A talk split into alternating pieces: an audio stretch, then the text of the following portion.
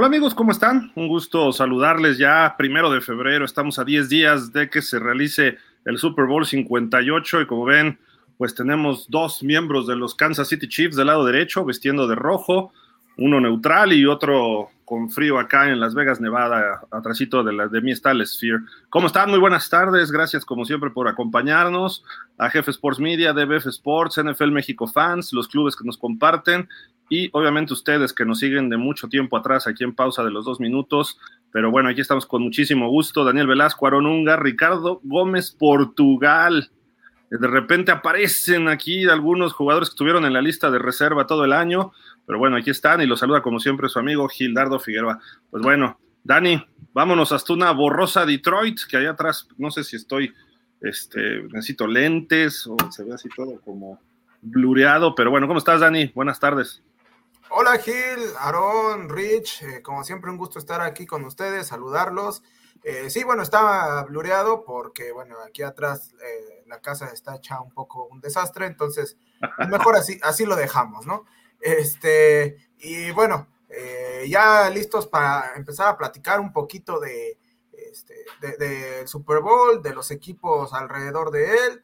Y pues eh, lo que sí digo, una cosa lamentable que me hayas subido al barco de los Chiefs, digo, tampoco me voy a subir al de los Niners, este, pero eh, lo que pasa es que hoy estoy de rojo porque vengo vestido con los colores de los Red Wings, entonces... Son los mismos que los Chiefs, discúlpame, aquí no hablamos de un deporte que no sea NFL. Ah, ¿qué pasó? O fútbol. Hay que, hay que darle variedad este, al programa también. No, pues. Pero en fin, bueno, pues bienvenido, Dani, como siempre. Aarón Húngara, ya hasta el norte, todavía a 40 grados en Hermosillo. Allá todo dar, el buen Aarón. ¿Cómo estás, Aarón? Buenas tardes. Buenas tardes, Gil, Rich, milagro que el Rich se conecta aquí con nosotros y, un saludo al buen Dani allá hasta Michigan. Así es, Gil. Calorón todavía aquí en Hermosillo, manga corta, ve.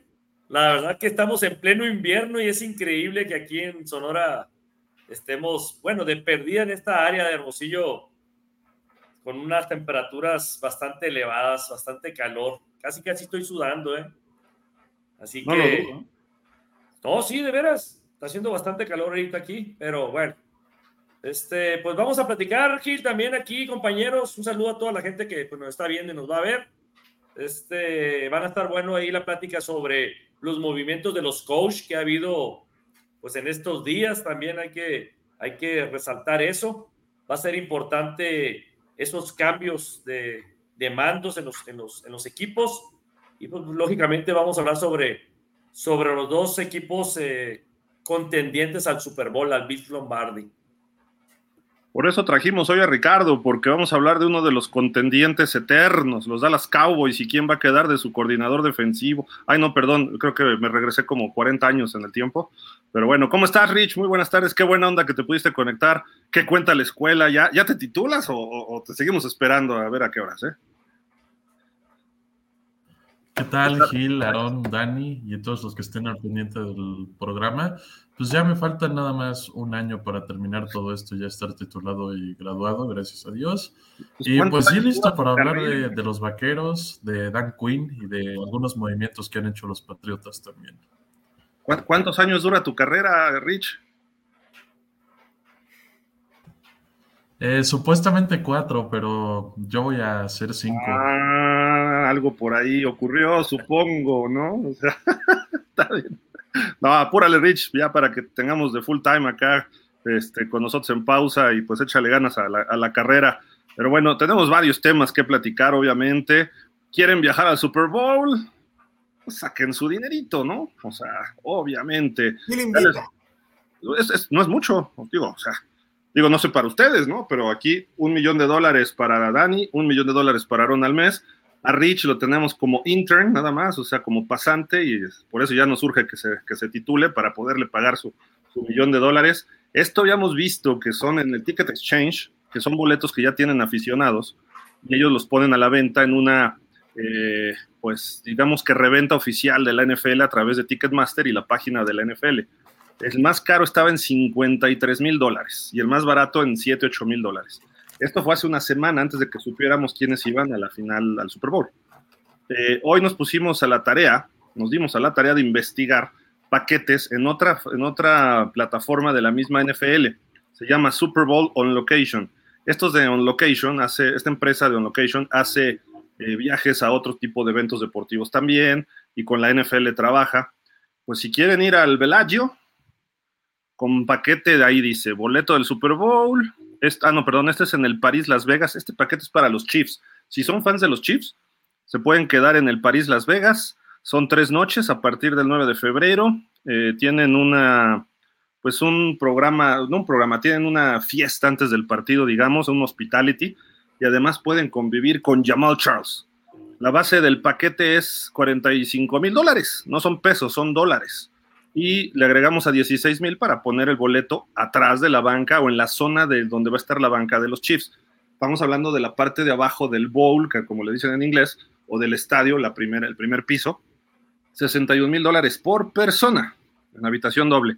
El otro hotel es el Conrad. Que, discúlpeme, ese sí, ni idea cuál sea, pero supongo que es bueno. Y acá está ya lo que incluye el paquete. El paquete pues trae ahí todo esto, las, eh, ahí dice categoría 200, el nivel 200, pero le dimos nosotros el upgrade por categoría 100, la sección y todo, ¿no? lo que cuesta el quedarte, las fechas y la convivencia con Jamal Charles. Así de que pues ahí está.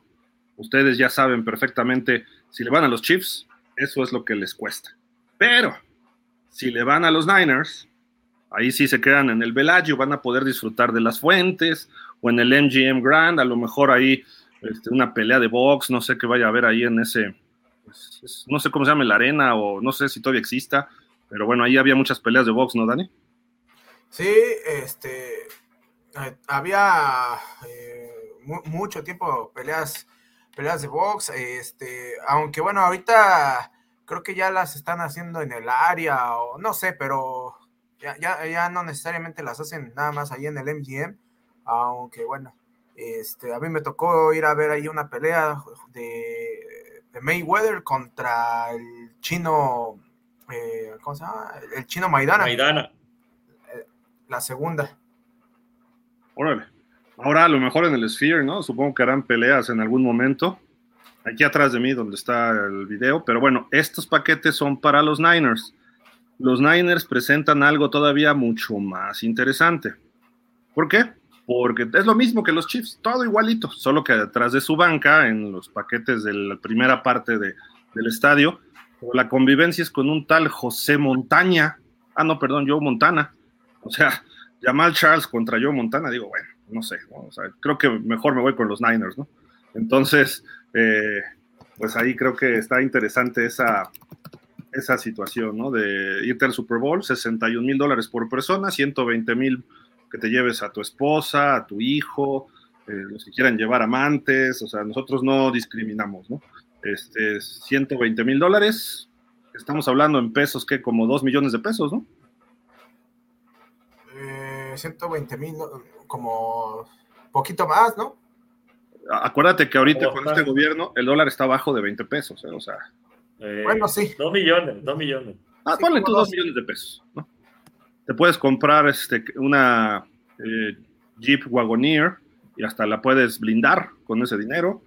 Te puedes comprar un departamento pequeño, te puedes, este, puedes ahorrarlo, ¿no? Puedes renovar tu casa, puedes vivir durante unos 10 años este, todo tus servicios, tu alimento de una familia de cuatro personas, eh, a lo mejor de cinco años, a lo mejor exageré, a lo mejor cinco años y comiendo lo, esencial, pero bueno, si tiene los dos millones, pues adelante, adelante, váyanse al Super Bowl para dos personas a Las Vegas. Entonces, eh, pues no sé, digo, para que todos aquellos cuando llegue la esposa, ¿por qué no me llevas al Super Bowl? Por dos razones. Una, porque no sabes de fútbol. Dos, porque le vas a los Cowboys. Ah, no, ¿verdad? No, perdón, me resbalé. No, no, Le vas a los Dolphins. No, tampoco, tampoco.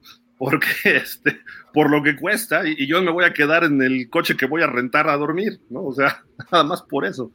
Y el boleto a lo mejor lo encuentras en 7 mil dólares, pero hasta el techo, ¿no? De ahí de la Legend Stadium. Pero ya, en fin, así, así de caro está el Super Bowl.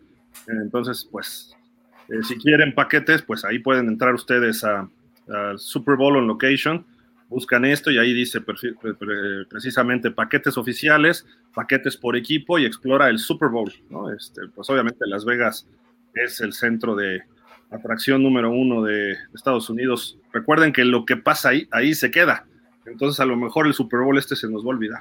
Y estos son dentro de los paquetes también los precios de los boletos, ¿no? Los más caros, los que están atrás de la banca de los chips, que además curiosamente como es la banca de local, es de donde va a estar la transmisión de televisión, entonces por eso todavía son un poquito más caros. Entonces, esos dice, llama para ver los precios, porque ya me imagino dónde deben estar. 60 mil dólares dijimos haciendo las cuentas por otro lado, pero esto incluye un boleto de juego y el hospedaje. Y los más baratos, pues ahí están, ¿no? Más o menos en 7 mil el paquete en estos hoteles, que ya los hoteles es lo de menos, ¿no? O sea, nada más paga el boleto de juego. Ya con eso, pues hasta te deberían dejar dormir en el estadio, ¿no, Aaron? Es correcto. Eh. Pagas un Airbnb y ya te ahorras este, lo de los hoteles y mejor te lo gastas ahí dentro de los hoteles. ¿Cuánto podrá costar un, Airbnb? ¿Vas a ir a jugar a Las Vegas?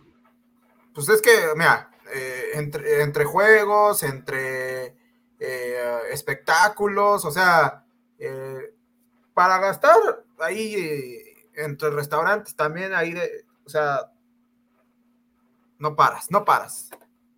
No, eso sí, seguro, pero bueno, así está. Está bastante carito el Super Bowl, cada año está más caro. Eh, de hecho, nosotros no vamos a viajar precisamente porque compramos eh, varios anuncios en CBS y pues nos tuvimos que invertir 28 millones de dólares para cuatro anuncios, uno por cuarto, 7 millones de dólares cada uno y va a salir pausa de los dos minutos. El mejor, el mejor medio de fútbol americano en español en México y en Estados Unidos. Así va a salir. Entonces, esperen, contratamos una agencia de publicidad que nos cobró como otros dos millones de dólares por hacer los, los comerciales. Entonces, quien vea CBS, ahí va a ver los anuncios de pausa de los dos minutos. 27 millones de dólares por anuncio. Y todo se vendió por ahí desde septiembre. Ya estaban, los últimos que quedaban se vendieron. Cuando antes, originalmente, pues eran cuestión de 5 mil dólares, ¿no? En los primeros Super Bowl, pero así, así está de caro la vida el día de hoy. Pero bueno, así el Super Bowl y pues ya nos platicarán Dani y Aaron la semana que entra cuando estén por allá cómo va, cómo cuestan, perdón, cuánto cuestan pues las playeras, las sudaderas, las plumas, los banderines, este, los taxis, a ver el transporte cómo está, ¿no? También luego se encarece, eh, la comida, la comida no tanto, ¿no? Pero bueno, en fin, eh, nada más para que se den una idea, hasta hoy cómo estamos y ya la semana que entra el reporte en vivo desde allá con Dani y con Aarón, no se lo pierdan. Pues no sé si quieren agregar algo más de los paquetes. Rich, ¿cuándo nos vamos tú y yo? ¿Me invitas? Pues mira, creo que con el... De hecho, estaba checando y en el contrato de Brock Purdy, cuando firmó con los 49, pues nada más le dieron un bono de 77 mil dólares. Entonces tal vez él alcanza para ir. Fíjate, todo el año va a cobrar 870 mil dólares por ser el Mr. Irrelevant.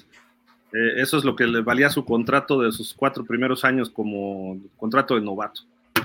Entonces, él podría invitar a sus papás, ¿no? O sea, por 120 mil dólares, está bien. Es una cuarta, una sexta parte más o menos de, de su contrato, ¿no? Por ahí decían que Dak Prescott sí podía llevar a los Cowboys al Super Bowl, ¿no? Porque gana 40 millones al año, entonces podría llevar a los 53 y hasta los coaches. Sí, supongo que por eso no se va a presentar al Pro Bowl. Va a estar de, fiesta con todos los compañeros en Las Vegas durante la semana, me imagino. Le dio miedo enfrentarse a Tua otra vez, Rich. O sea, fue lo que pasó. Dijo, no, no quiero que me humille también en el tocho, pero en fin. Oigan, pues vámonos, ¿no? Con algo de información. ¿Por qué? Porque los coaches se están moviendo, bueno, ya nos están moviendo, ya se cerraron las vacantes. Si tú querías ser coach, gracias. Ya tendrás que esperar al 2025. Ya habíamos dicho que Antonio Pierce por los Raiders, Gerard Mayo de los Pats, Brian Callahan de los Titans, Jim Harbaugh de los Chargers, Dave Canales de los Panthers y Raheem Morris de los Falcons. Ayer se anuncia Mike McDonald con los Seahawks y Dan Quinn es el nuevo head coach de los Commanders. si quieren, empecemos con Dan Quinn y por eso aquí está Aaron y Ricardo muy preocupados, están angustiados, en serio, porque ahora no saben quién va a ser su coordinador defensivo. Aaron. pues Dan Quinn los, los tenía competitivos, ¿no? Y ahora Micah Parsons, mira, si de por sí ya era malito, y ahora mira, se va por abajo. Mira, lo, que no sabes tú es que tenemos un as bajo la manga. Vamos a agarrar, fíjate bien. La siguiente semana hay una entrevista con Ron Rivera. Ese es el intercambio que, que se hizo con los Commanders. okay. le, le mandamos a Dan Quinn y nos vamos a quedar con Ron Rivera como coordinador defensivo. En el draft vamos a agarrar, en el draft vamos a agarrar a Micah Parsons y se lo vamos a dar a los Osos de Chicago y nos vamos a quedar con el pick número uno. Y vamos a quedarnos con Caleb Williams. Ok. ¿Y luego? Pues, eh, pues, ¿qué sigue después? Digo, está la vacante ahí de, de, coordinador defensivo que probablemente se lo pudieran dar a Al Harris, ¿no? el, de este, el coordinador de la secundaria, ¿no? De ahí de los Cowboys. Pero creo yo. ¿Es Al o es Chris Harris? No, Al Harris. Al Harris, ok. Creo yo que, que deberían de tomar a Ron Rivera. Creo que es una persona muy disciplinada. Me gusta la disciplina que, que impone Ron Rivera en los equipos y creo que haría buena mancuerna, aunque no me gusta McCarthy, ¿no? Mike McCarthy, pero pues lo tenemos que aguantar un año más por el contrato. Pero creo que Ron Rivera pudiera ser un, buen coach defensivo para los Cowboys, la verdad. Rich, ¿tú cómo lo ves también? Pues opino algo similar a lo que dice Aaron. Creo que Al Harris sí tiene una oportunidad de eh, tener un ascenso para convertirse en el coordinador defensivo del equipo. Creo que ha hecho un excelente trabajo con el perímetro desde que llegó a Dallas. Obviamente ya dijeron que esto va a ser una decisión en conjunto entre McCarthy y algunos eh, miembros de la directiva de los Vaqueros. Y pues están sonando varios candidatos como Mike Bravel, como Ron Rivera, como dijo Aaron. Eh, también Joe Witch Jr., que no me gustaría para nada. Y Brandon Staley. Pero yo creo que el que para mí haría más sentido sería Mike Zimmer, que ya alguna vez fue coordinador defensivo de los Vaqueros. No, no terminó muy bien su estancia en Minnesota como entrenador en jefe, pero ¿por qué no darle una oportunidad a un coach que a lo largo de su carrera ha sido un excelente coordinador defensivo? Siempre tenía a Cincinnati dentro de las mejores defensas de la NFL en su estancia allá en Ohio. Y creo que es un eh, sistema que se acopla a los jugadores que tiene Dallas, que creo que a lo largo de los años hemos jugado mucho más 4-3 que 3-4 y esa es la defensa que usa Mike Zimmer. Así que a mí me gustaría mucho Mike Zimmer, pero tampoco descartaría lo que decía Aaron de que asciendan a Al Harris como el coordinador defensivo. Pero Mike Zimmer lleva cuántos años retirado o qué está haciendo? Creo que desde Buena pregunta. Minnesota ya no está, ¿no? Sí, no, no ha estado en la NFL, pero creo que como coordinador defensivo sí es muy efectivo. Hay un gran coordinador defensivo disponible, Dani, ¿no? Bill Belichick. Pues sí, pero digo, para los aires de grandeza de Belichick, no va a tomar un puesto de coordinador, aunque bueno, también pues creo que lo que más le interesa a él es, como ya lo veníamos platicando en otros en otras ediciones, el récord de Don Shula, que evidentemente este año al menos pues no lo va a conseguir, a menos que suceda un milagro y que ahorita algún, algún sí, coach sea despedido o lo que sea y ahí le digan, pues vente para acá, ¿no? Pero eh, pues de, que es bueno cuando se trata de, de coordinación defensiva, de armar defensivas, pues sí, este, ahora sí que pocos como él, ¿no? Híjole. Ahí les va, ¿eh? Si ganan el Super Bowl Kansas, dicen que se va a retirar Andy Reid y que entraría Bill Belichick al quite. Rompe el récord de Shula en noviembre del año que entra. Sí, no faltan 15 victorias, una cosa así, o sea, ya sería el colmo, ¿no? Que llegara a los Chiefs, pero bueno, es un rumor fuerte por ahí. Pero bueno, mientras tanto, Andy Reid está pensando en el Super Bowl y feliz tratando de sacar su tercer Super Bowl en los últimos cinco años, pero pues, este, híjole, creo que hay tanto que hablar de Dallas en ese sentido, ¿no? Pero eh, Dan Quinn en Washington, eh, cuando fue head coach de Atlanta, hizo un buen staff, eh, pero fue el que empezó con la falconeada. Eh, con los Cowboys empezó muy bien y se le empezó a venir abajo la... Poco a poco se empezó a ver las, las carencias que tenía de la defensiva de Dallas en los tres años que estuvo, me parece.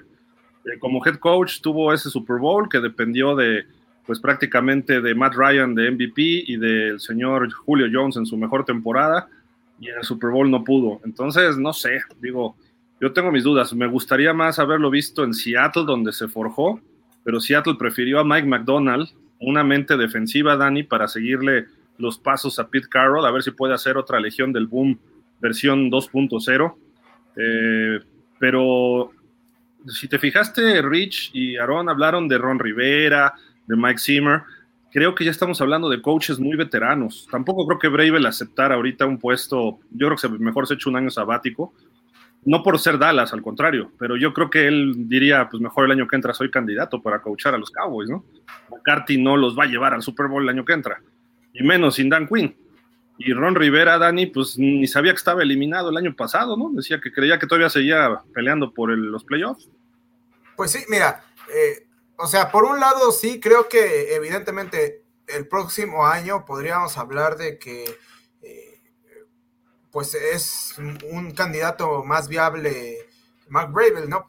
Pero por otro lado, después de lo que sucedió este año con los Cowboys, en donde primero, antes de que se celebrara el partido, sale, este, sale Jerry Jones y dice que el puesto de eh, McCarthy no está seguro. Y después de, que los apalean en, en el juego de playoffs, sale diciendo que siempre sí se va a quedar y se va a quedar Dak Prescott. Entonces, ¿de qué te sirve que bajo el entendido que le vuelva a ir mal a los Cowboys? Eh, o sea, ¿qué, ¿qué, más quieres? ¿Qué más elementos quieres que lo que sucedió este año como para ya darle las gracias ahora sí a, a este, a Mike McCarthy y ya poder hacerte de los servicios de, de Brave? porque con, con Jerry Jones ya sabemos que él obedece solamente a sus caprichos y, y mientras este, él siga generando algún tipo de polémica o lo que sea, pues ahí van a seguir, este, si le funcionan sobre todo, eh, pues para dar la nota, aunque sea, ¿no? McCarthy y Prescott. recuerdo que un head coach de los Cowboys, el señor marioneta Jason Garrett, la foca, después de ser head coach de los Cowboys, se fue a los gigantes, Aaron, me estabas diciendo, si no mal recuerdo, ¿no? Y no le fue nada bien. Ahora va a tener en la misma división a Quinn de head coach y de coordinador ofensivo en Filadelfia a Kellen Moore. O sea, van tras de Jerry Jones y los Cowboys, ¿eh? estos dos, el coordinador ofensivo y defensivo del año pasado de los Cowboys. Sí, pero mira, Kellen Moore, pues no sé qué opine, pero para mí, para muchos fanáticos de los Cowboys, es un pésimo coordinador ofensivo. La, el, el talento que tenía Cowboys es lo que lo hizo a él ver un poco mejor a él. Se van los Chargers y hizo un pésimo papel con Herbert y con todas las estrellas que tenía. Tanto que sale de ahí y lo meten como coordinador ofensivo las Águilas. Creo, y no me equivoco, toda la fanaticada vaquera aplaudió que se haya ido a las Águilas. No es, no es algo malo para los Cowboys, al contrario, es mejor que a las Águilas porque va a echar a perder al pobre Jalen Hurts ahí, a, toda su, a todas sus armas ofensivas que tiene ahí. La verdad, para mí es un pésimo coach, Kellen Moore. Y por otro lado, Dan Quinn, la verdad que ya estaba muy viciado el asunto aquí con los Cowboys. Yo también, no creas que yo me pongo triste porque se haya ido Dan Quinn. Yo celebro que se ha ido Dan Quinn, queremos un cambio en los Cowboys. Era eh, muy bueno a lo mejor en ciertas cosas Dan Quinn, pero dime de los tres años que tuvo, ¿cuándo pudo arreglar el juego terrestre? Que era el daño más que tenían los Cowboys. Le corren y le corren a placer a los Cowboys y no tuvo ni una oportunidad en todos los tres años que tuvo para poder arreglar o solucionar ese problema en los Cowboys, ¿no? Entonces, la verdad que después de, esta desastrosa estrategia que quiso hacer de jugar por, por zona, en el juego contra los Green Bay Packers en, en los playoffs, en lugar de seguir conservando su tipo de juego durante la temporada que le dio éxito de jugar personal y no por zona, fue lo que lo catapultó. Es más, a veces creo que hasta lo hizo de adrede, ¿no? De, para ya salirse de los Cowboys. Digo, ya, ya, no, ya no sé ni qué pensar, pero yo lo personal, ni me va ni me viene que se haya ido Dan Quinn. Yo sí quería un cambio. Y Kellen Moore, pues con más gusto me dio que se haya ido a, los, a las Águilas. No sé, Rich ahí. Sí, tampoco creo que la baja de Dan Quinn se vaya a notar mucho, a menos que llegue otro coordinador defensivo que sea de la tirada de Mike Nolan, como lo fue anteriormente a Dan Quinn, que él fue, pues, quien tomó el puesto, me parece, de. ¿Quién era el coordinador defensivo ¿no? antes? ¿No era Marinelli? Rod Marinelli, correcto. Sí, tomó el puesto de Rod Marinelli. Y pues esa 3-4 nunca jaló. Mientras no pase eso en los vaqueros, que volvamos a tener una patética defensa que de vergüenza históricamente mala, pues me conformo con la salida de Dan Quinn. Como dice Aaron, pues sí se tienen que notar cambios en este equipo de Dallas. Llevamos casi 30 años con la misma historia, no podemos llegar a la final de conferencia. Y esta temporada, pues sí le podemos echar la culpa a Dak Prescott, pero también se la echamos a la defensa de Dan Quinn, que no pudo detener a Jordan Love y se suponía que era una defensiva de élite. Entonces yo tampoco creo que vaya a influir mucho la salida de Dan Quinn. Lo que sí es que pues va a haber que gastar mucho dinero en esta defensiva porque van a tener que soltar el, la lana con los contratos que le van a tener que pagar a Parsons y a otros jugadores. Probablemente se vaya a tener que ir a Leighton Banders esta temporada ya en agencia libre. Y del lado de Washington, pues creo que no es la contratación ideal como head coach. Yo me hubiera ido por alguien más del lado ofensivo, que es lo que les falta, un coreback.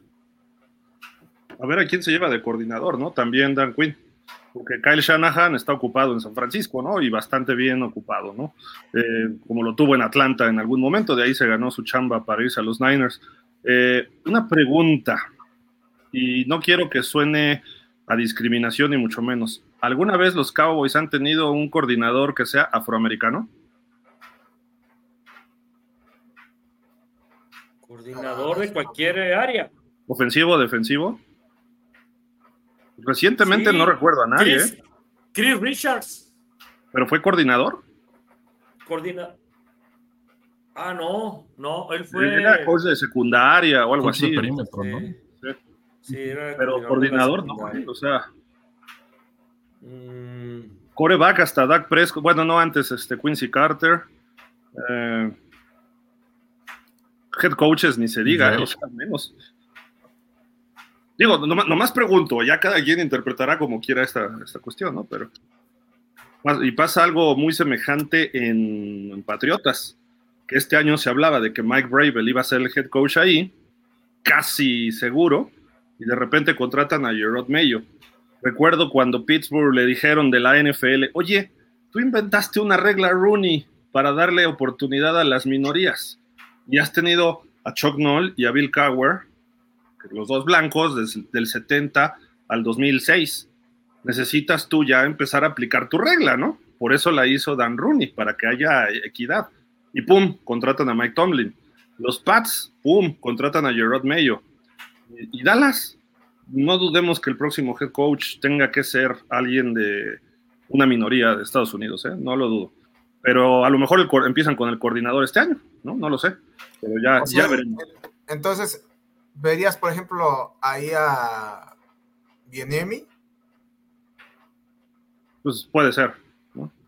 Alguien, alguien de ese estilo, ¿no? Este, que ya tenga su experiencia, que pueda dar el brinco. Eh, y, y yo no descartaría a Dion Sanders, ¿eh? Mira, los dejé callados a los Cowboys, los dejé callados. Pues, ¿cómo le ha ido ahí, Rich? Tú que tú sigues mucho la, el colegial. ¿Cómo le ha ido ahí a Dion Sanders ahí con su hijo y todo el asunto ahí? Pues yo, creo que no lo hicieron nada mal esta temporada más reciente. Digo, habían ganado un partido la temporada anterior, Comenzaron 3-0 y después se cayeron bastante, ni siquiera fueron elegibles para un tazón, pero sí mostraron muchos eh, signos de mejora y tampoco es como que tuviera eh, el mejor roster de la NCAA. Y me puse a investigar, Gil, y de hecho sí ha habido algunos coordinadores en Dallas afroamericanos. ¿Quién, quién? Está este señor Brian Stewart, que fue coordinador defensivo 2007-2008, y Maurice Carthon, que fue coordinador ofensivo en 2003 y 2004. ¿2013 y cuál? ¿3 y 4? 3 y 4. O sea, duran un año y adiós. Uno en, ¿qué son? 60 años, 62 de existencia, uno en cada lado y en diferentes momentos, ¿no? En fin, digo, bueno, pues está, ahí está, por lo menos hay alguien, ¿no? Este, eso ya, ya nos da cierta tranquilidad y podemos respirar de otra forma. Pero bueno, vámonos a, a cosas de Mike McDonald Rich, eh, coordinador defensivo de los Ravens, hizo buena chamba y ahora es el head coach ahí en Seattle. ¿Tiene con qué trabajar en Seattle o le tienen que eh, mejorar el talento ahí? Yo creo que tiene mucho talento del lado defensivo del balón, que es en lo que se especializa eh, Mike McDonald. Tal vez ya hay jugadores veteranos que pueden ser líderes como Bobby Wagner, que no sé si vaya a regresar con el equipo de Seattle, pero en lo que ha caracterizado las defensas de élite de los halcones marinos, que es el perímetro, hay muchísimo con qué trabajar. Tiene por ahí a Jamal Adams, que tal vez no es el mejor en cobertura, pero sí apoya muy bien en el ataque terrestre y creo que es un safety decente en términos de cobertura en zona. Y un dúo de esquineros extraordinario como Tariq Woolen y Devon Witherspoon. Y tampoco es como que sean jugadores tan veteranos, creo que hay mucha juventud en esa unidad defensiva de Seattle. Y Mike McDonald pues hizo maravillas con no diría el mejor personal, pero tampoco el peor de, la liga en Baltimore. Creo que era medianito el talento que tenían ahí. Claro, tenía jugadores como Kyle Hamilton y Roquan Smith que eran all pro en su posición, pero sí veo mucho talento en Seattle y creo que le va a ir por lo menos bien en la unidad defensiva. Me gusta, Dani, de los coaches. Aquí otra vez vemos la lista. Pues muchos de primerizos, ¿no? Estamos viendo caras nuevas. Antonio Pierce, que bueno, que aunque se quedó como interino, pero es cara nueva a final de cuentas.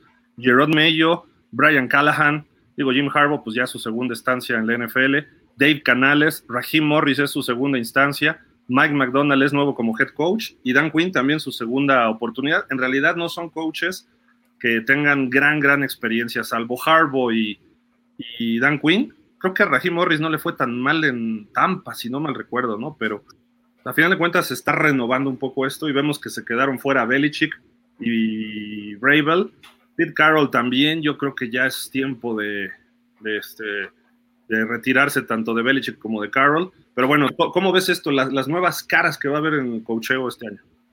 Pues es que eso le hace bien no solo a la NFL, ¿no? Sino creo que a cualquier liga deportiva que se renueve la baraja también de entrenadores, pues habla de que es una liga que está en constante evolución, en constante cambio y que pues se vuelve también cada vez más competitiva, ¿no? Porque si habláramos de una, eh, eh, ¿cómo se llama? Eh, ah, como, nada más de ah, cambios, ay, ¿cómo se dice? Se me fue la palabra. pero que nada más estuvieran saltando de un equipo a otro, siempre los mismos este, como la liga reciclaje, muy reciclaje, reciclaje es la palabra. Como la liga muy X. Ándale, exactamente, como, como la liga muy X.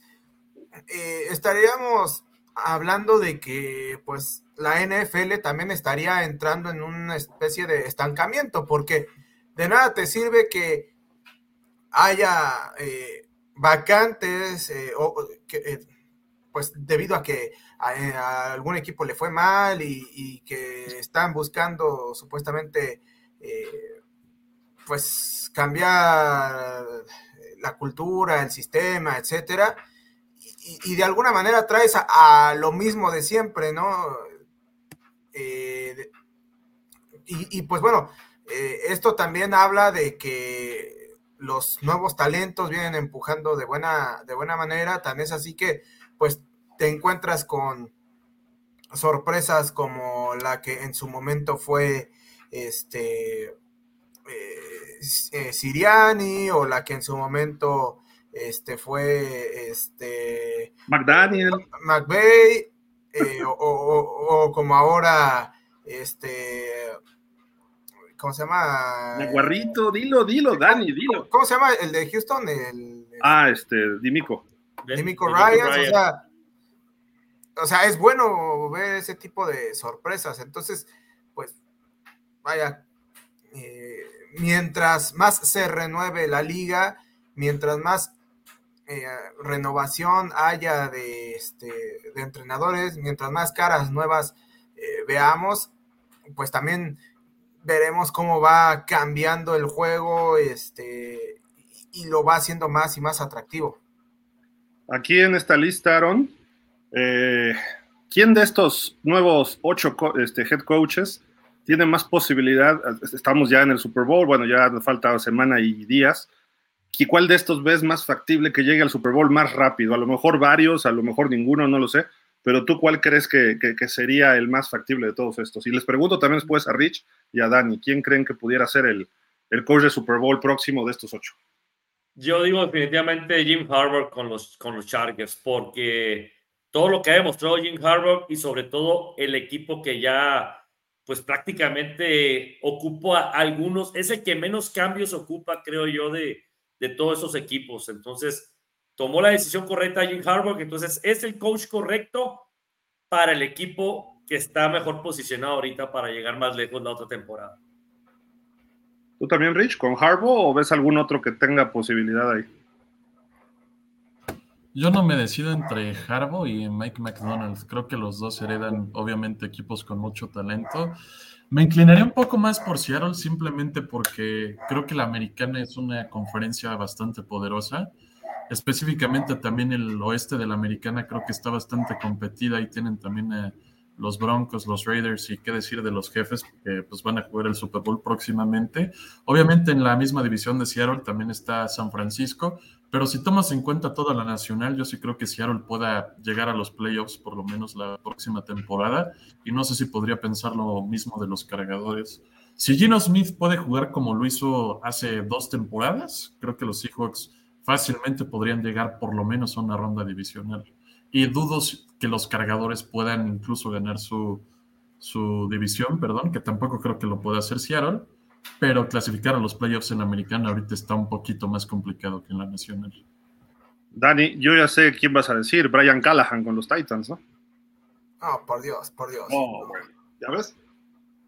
No, pero mira, eh, yo lo que sí creo, al contrario de, de Rich, o sea, yo no veo tan descabellado que los Chargers sí le puedan arrebatar el título de la división la próxima temporada a los Chiefs, porque eh, creo que, eh, más allá de que ahorita están en el Super Bowl y que, este, pues, eh, por resultados siguen demostrando que, que son el equipo a vencer y lo que uno quiera, creo que eh, al menos en temporada regular, las expectativas que teníamos de los Chiefs se quedaron muy a la baja.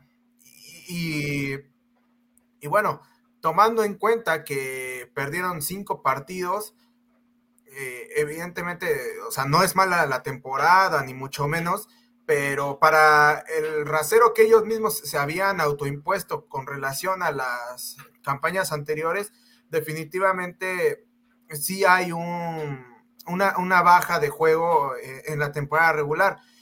Y, con el talento eh, de jugadores que tiene en su roster el equipo de, este, de, Chargers, creo que alguien con la personalidad de Jim Harbaugh, con, también este, la inteligencia de Jim Harbaugh, que definitivamente está muy por encima de la de Brandon Staley, eh, puede hacer jugar a este equipo realmente cercano a su potencial, por lo que yo sí no descarto la posibilidad de que los Chargers eh, se puedan quedar con esa división. Ahora, eh, hablando de los otros coaches,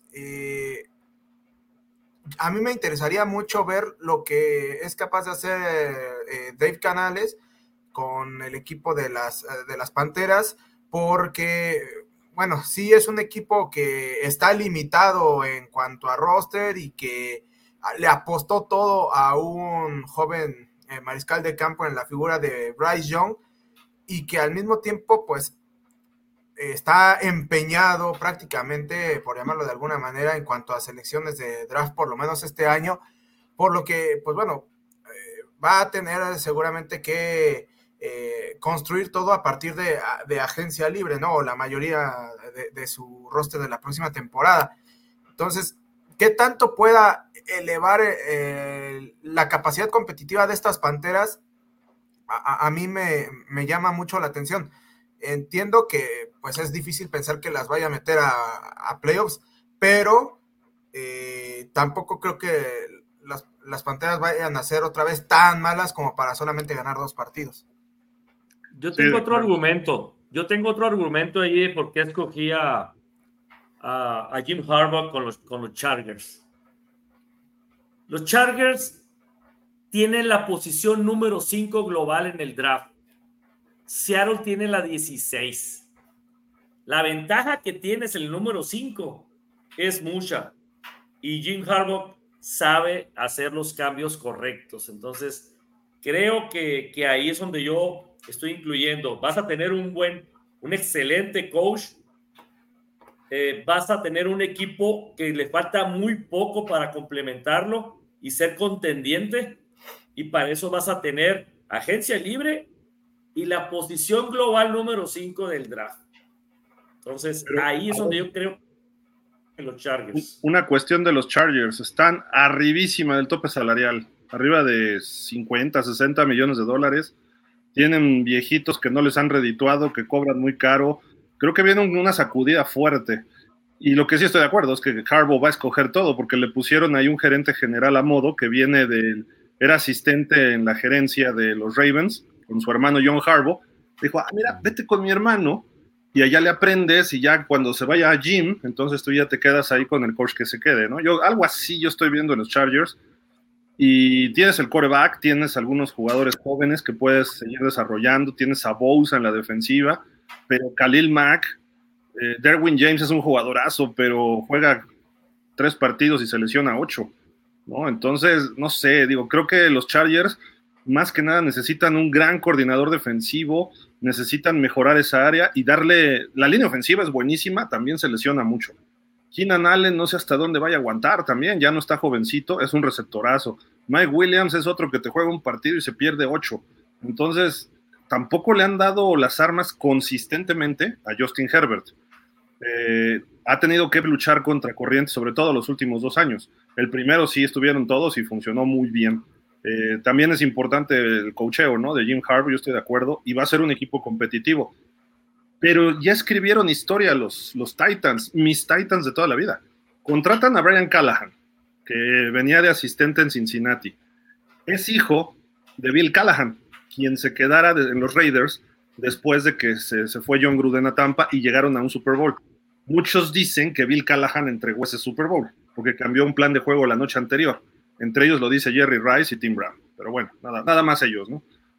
¿Quién les va a creer a dos Hall of Famers? Pero es otro rollo. Y luego el asunto no es ese, sino que lo acaba de contratar en el equipo. Va a ser la primera vez que un hijo es head coach y su papá es asistente, porque ha ocurrido al revés. Shula, Belichick, no sé si hay otros casos, ¿no? Que han tenido a sus hijos de asistentes, ¿no? Entonces va a ser interesante ver a los Callahan, a ver cómo funcionan con los Titans y que vienen años nuevos. Derry Henry va a salir, viene una reestructuración en Tennessee eh, y, también tienen buen pick, un pick alto yo no creo necesario que vayan por otro coreback por tercer año consecutivo en un, eh, ahora en un top ten. Digo, Will Levis cayó hasta la segunda ronda, pero Malik Willis el año pasado también fue un fracaso. Eh, entonces, no sé, digo, salvo que tengan el coreback ideal para ellos, un Bonnie o algo así, pues digo, adelante, ¿no? Pero mis Titans creo que pueden dar sustos, más allá de lo que no tienen nada que perder y el equipo se desmoronó todo, ¿no? Entonces, ojo con ellos. Y con los Raiders, porque algo que está implantando Antonio Pierce, aunque en, esencia él no fue jugador como tal de Raiders, su, la mayor parte de su carrera fue en los Gigantes, pero él siempre ha sido fan de los Raiders, creo que sí jugó un rato, pero ya al final, y eh, se forjó ahí como coach, pero es fan de los Raiders y sabe la esencia de los Raiders Y si recuperan su esencia los Raiders, que ya se vio el año pasado, esta temporada, en la parte final, creo que este equipo, si encuentra un buen coreback, cuidado, ¿eh? Y se habla de que Russell Wilson, los Broncos, van a tratar de ir por el pick uno de los Osos, van a tratar de hacer algún trade. Entonces significa que Russell Wilson ya no cabe en los Broncos. Y pudieran, aunque sean rivales divisionales, pudiera terminar Russell Wilson, se está hablando mucho en los Raiders.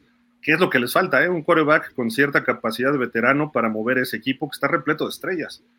Y pues no descartaría, si llega un quarterback de ese nivel con los Raiders, pudiera ser un cambio muy rápido para ellos. ¿eh? Entonces, ojo, nada más es lo que pudiera llover. Y obviamente Harbaugh, ¿no? Harbaugh va a ser este equipo competitivo y los va a hacer pelear. Yo sí los veo en sus cinco años de contrato, sí los veo en algún Super Bowl en esos cinco años y quizás está ganándolo, pero también dependerá cómo le armen el equipo. Porque cuando llegó a San Francisco ya, ya había estrellas, ¿eh? Aquí con Chargers se van a ir varias por cuestión de tope salarial, entonces van a tener que empezar muy desde abajo. La ventaja es que tiene a Justin Herbert y tiene línea ofensiva y por ahí uno o dos defensivos que pueda mantener. Pero en fin, digo, está interesante este punto, ¿no? Oye, oye, por sí.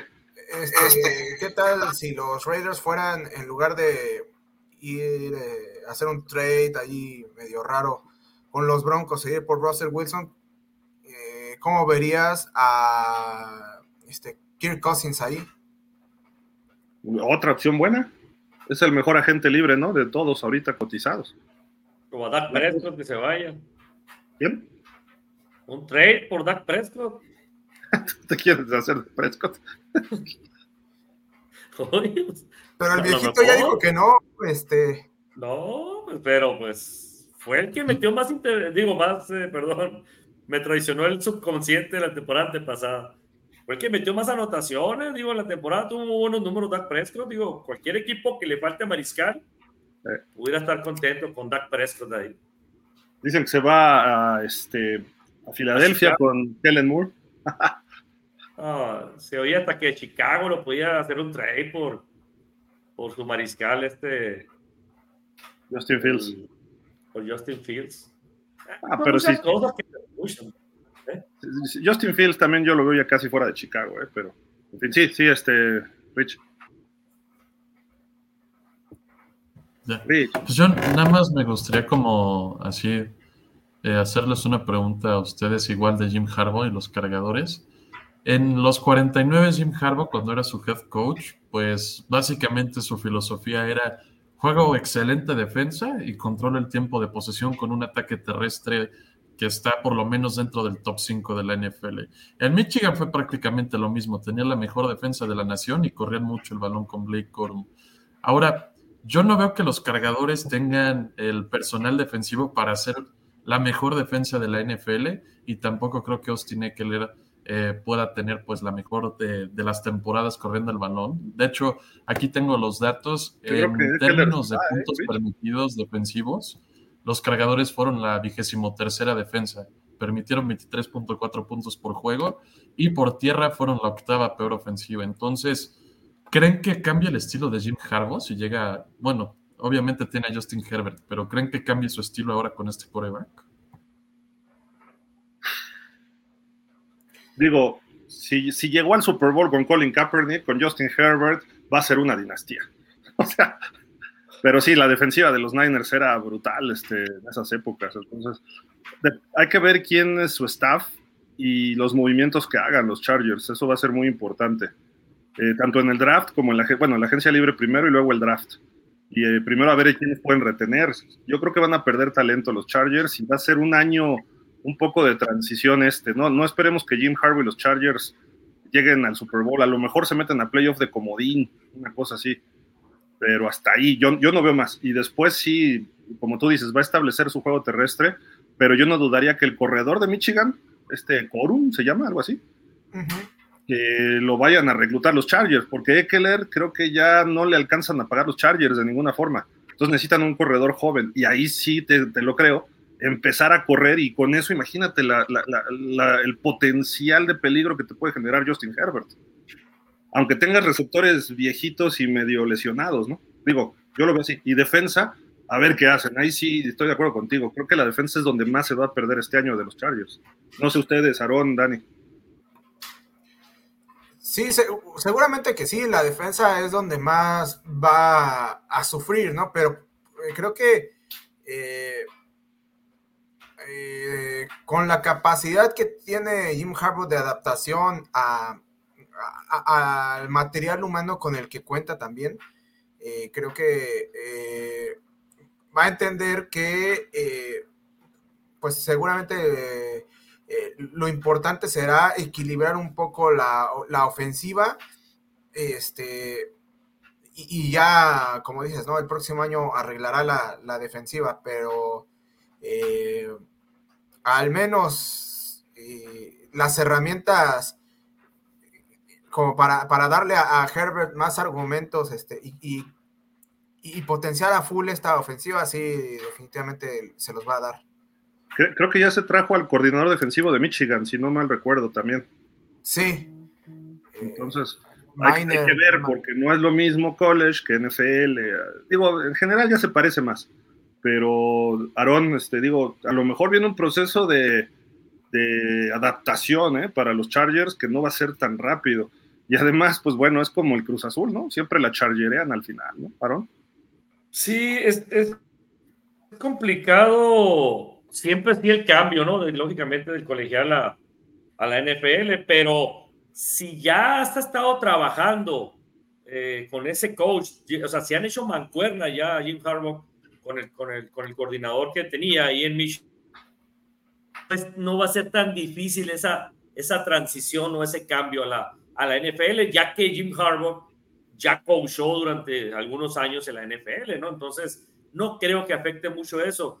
Lo que sí es complicado analizar, pues es ver lo de, lo de la defensa, ¿no? O, sea, ver, números, quién está bajo contrato, o sea, los salarios, eso es lo que sí deberíamos de tener a la mano y poder analizar, porque hay que ver cuándo se le acaba el contrato a Khalil Mack, cuándo se le acaba el contrato a Joe Bosa, o sea, a ciertos jugadores que se les está pagando mucho y, hay que ver cuál es la producción o sus, estadísticas durante la temporada, ¿no? para ver si vale la pena o no mantenerlos, ¿no? Entonces, pudiera ser una reestructuración, sí, de los Chargers, pero no creo que sea así totalmente, pues, una reestructuración. Creo que ya tiene armado algo ya Jim Harbaugh, por algo se decidió Jim Harbaugh irse a los Chargers, porque él ya vio algo en eso, ¿no? ¿Tú crees que, tú crees que no lo pudieron entrevistar cinco equipos de la NFL?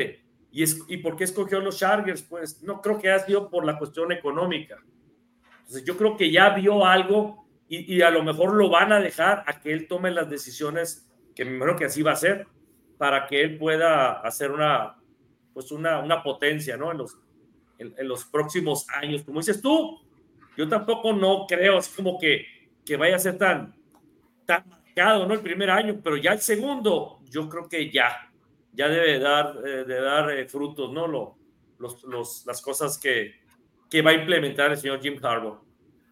Ahí te va, este Rich. Khalil Mack es el segundo mejor pagado de los Chargers.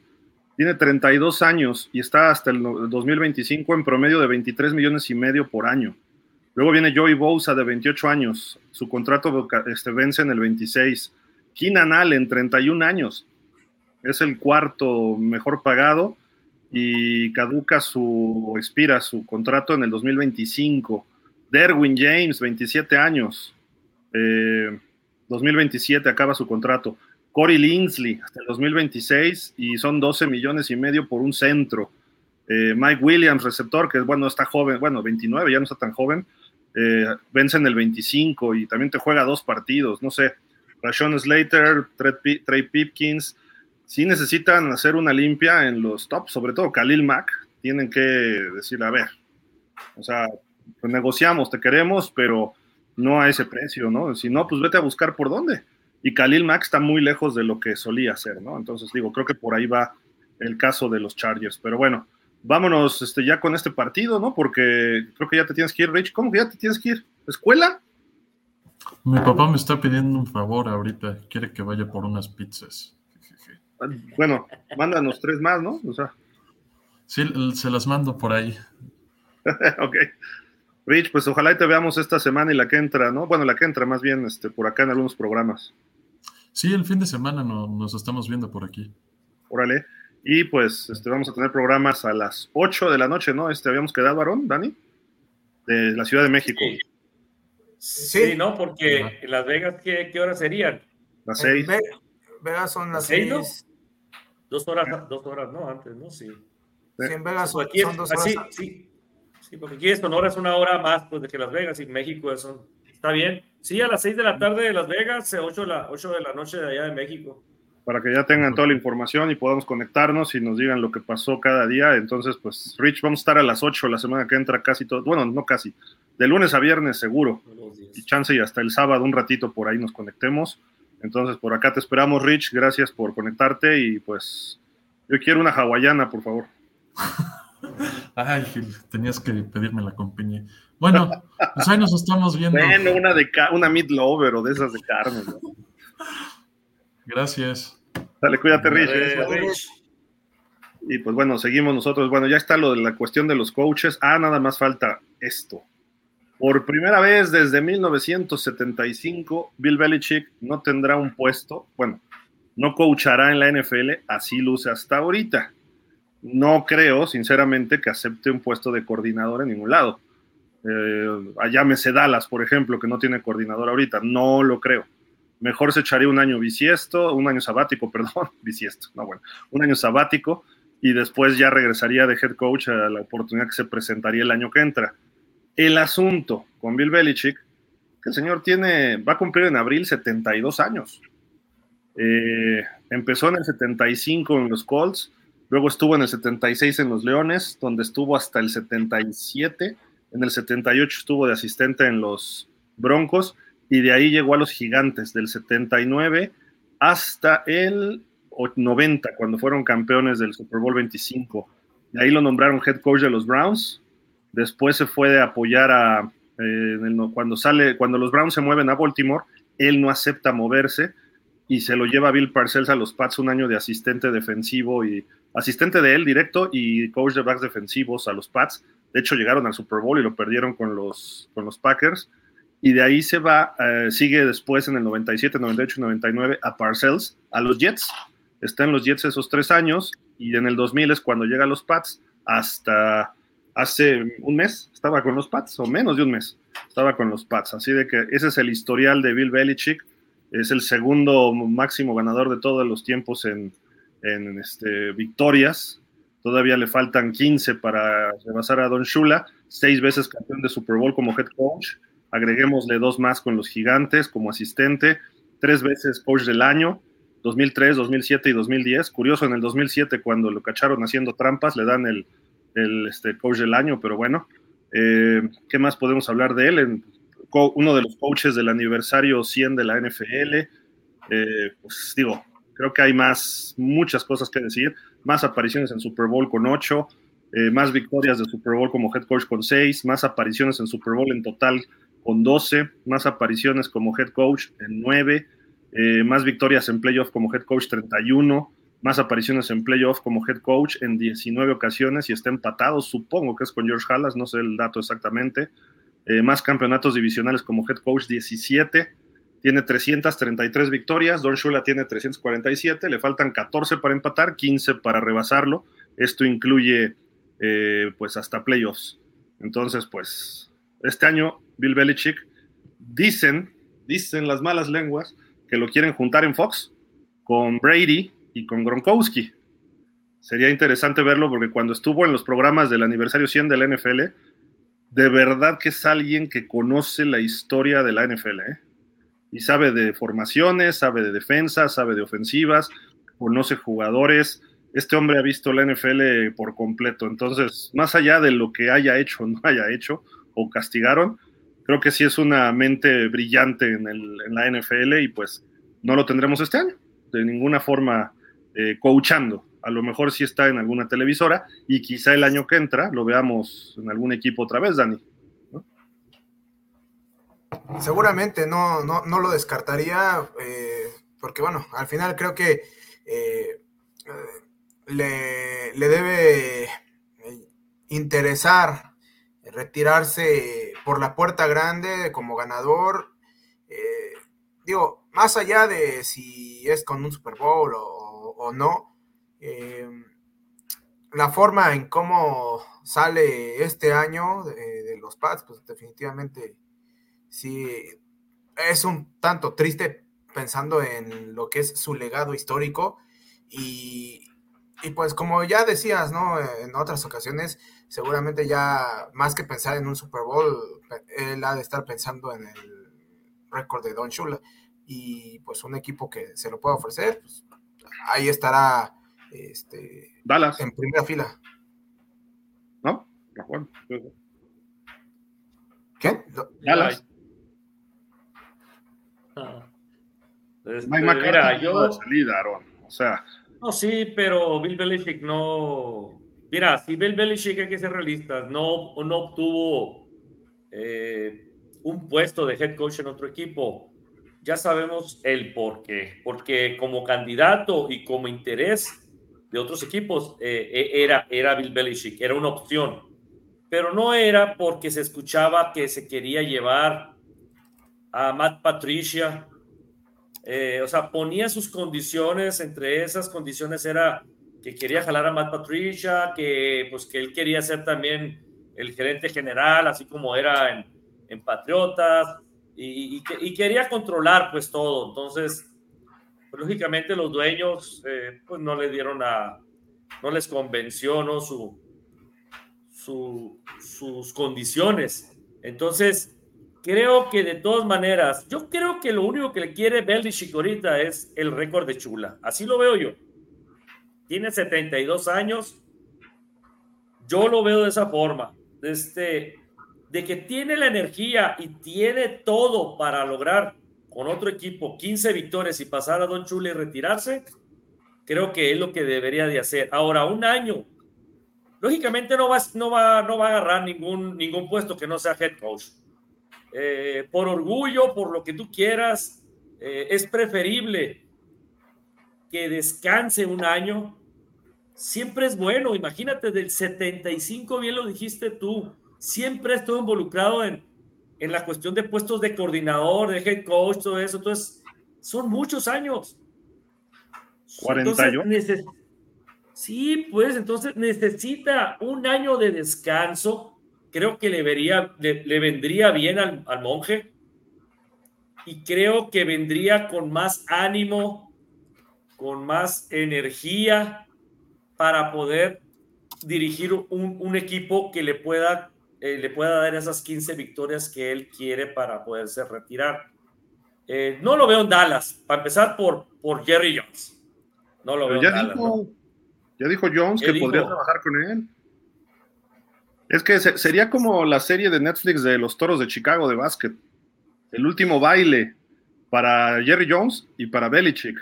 Un Super Bowl. Y Belichick no nada más va por el récord de Shula, ¿eh? Belichick va por el orgullo de que Tom Brady ganó un Super Bowl sin él y él no ha podido ni siquiera ganar un partido de playoffs sin, sin Brady. Entonces, yo creo que va por otro Super Bowl. ¿Y qué equipo se los puede dar? ¿Qué equipo se va a quedar sin coach este año? Los Cowboys. ¿Qué ah, equipo? Atlanta no le iba a dar eso. Y aparte de que ya tenían gerente y hasta un vicepresidente por ahí colocado, que ese es el, ese es más como el pretexto. Pero si imagínate, llega a Bill Belichick y le dice a, a Jerry Jones, dos años, ya, tú sigues siendo Jerry Jones y yo sigo siendo Bill Belichick y nada más déjame coachar a mí. Y yo te digo qué jugadores. Hasta Jerry Jones va a decir, órale, va. ¿Por qué? Porque Jerry Jones está desesperado. Y Jerry Jones, pues no, el problema no es que vaya a dejar el equipo, el problema es que puede dejar este mundo pronto, Jerry Jones. Se ve cada vez más viejo, más cansado.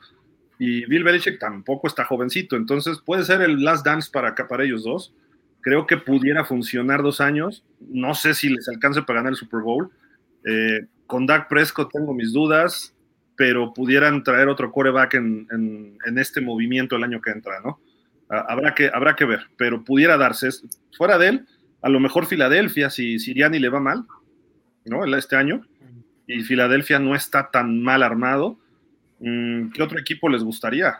Tomlin de Pittsburgh pudiera irse, pero no creo que Pittsburgh se vaya por, por Belichick, porque han sido rivales a morir, ¿no? Estos dos equipos, eh, sobre todo con Belichick, ¿no? Entonces, yo veo contados los equipos. Si no es alguien como Dallas, si no es alguien como Pittsburgh, eh, equipos de alto eh, legado histórico, San Francisco no va a dejar a Kyle Shanahan por nada. Salvo, que él, salvo que él diga, ay, me retiro de este equipo, ¿no? Ya después veo. Pero este, yo no lo veo en un equipo como Tampa, en un equipo como Nueva Orleans, Arizona, eh, ni Chicago. O sea, yo no lo veo en ninguno de esos equipos a, Bill Belichick. Yo creí que podía ser una opción en Washington, porque además se manejó. Pero pues, por, lo que representa Washington en la capital, pero Washington está desarmado el equipo.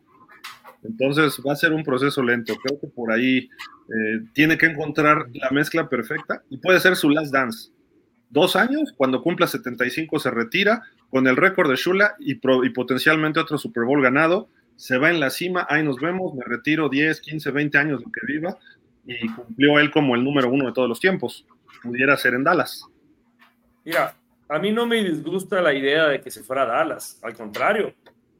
Una, un, como te repito, Creo que un año de descanso sabático para Bill Belichick creo que le va a ayudar mucho en, despejarse, en, nuevas ideas. Es muy inteligente, es un genio, Bill Belichick. Este, creo que encajaría bien en los Cowboys, sí. Puede ser que al señor Jerry Jones, como le gusta el asunto y, que, y, que, y que Bill Belichick rompiera el récord de Chula siendo coach de los Cowboys, también sería algo bueno para, para Jerry Jones, que es lo que le gusta, ¿no? Llamar la atención en ese tipo de, situaciones. Entonces, y como bien dices, ya está más para allá que para acá Jerry Jones. Y ya es cuestión de que él doble las manos y ahora sí se decida decir, vámonos, ¿no? Me tome las riendas y, y, dame, dame el trofeo, ¿no? Que tanto quiero para allá poderse morir tranquilo, ¿no? Jerry Jones. Entonces, pudiera ser una opción, como dices tú, Ojalá, creo yo que a mí, a mí en lo personal sí, sí me gustaría que, que Bill Belichick. Y te voy a decir también por qué. Creo que Bill Belichick, y no lo digo yo, ¿no? Lo dicen los mismos jugadores, exjugadores patriotas que él los entrenó. Muchos, pero muchos jugadores que pasaron durante la dinastía de los patriotas eran jugadores que ni siquiera eran reconocidos. Él los formó y él los hizo ser mejores. Él sacó lo mejor de cada jugador y eso lo dicen ellos mismos. Nosotros odiábamos a Bill Belichick, te dicen ellos, claramente, pero lo odiaban porque, porque estaba encima de ellos y les, les exigía mucho. Eso es por eso que lo odiaban. Y ellos mismos reconocen, dicen, Bill Belichick me hizo ser un mejor jugador de lo que era sí hay que reconocerle a Bill Belichick eso. Entonces, la disciplina que impone un, impone en un equipo, creo que sería la adecuada en los Cowboys. Entonces, a mí no me disgusta la idea de que Jerry Jones doblara sus manitas y que el señor Bill Belichick, la otra temporada, que le, dé las gracias, perdón, Jerry Jones le dé las gracias a Mike McCarthy y ahora sí que tome las riendas Bill Belichick, ¿no? Y aparte, hay que ver, ¿no? Digo, no sé si es la única no sé si es la única ya de plano, que no tengan otra salida más que reestructurar el, contrato de Dak Prescott, que nomás le queda un año. No sé si pueda buscar por otro lado eh, opciones de cómo moverse, de tal forma que tengan que aguantarla más a Dak Prescott si tienen que reestructurarla.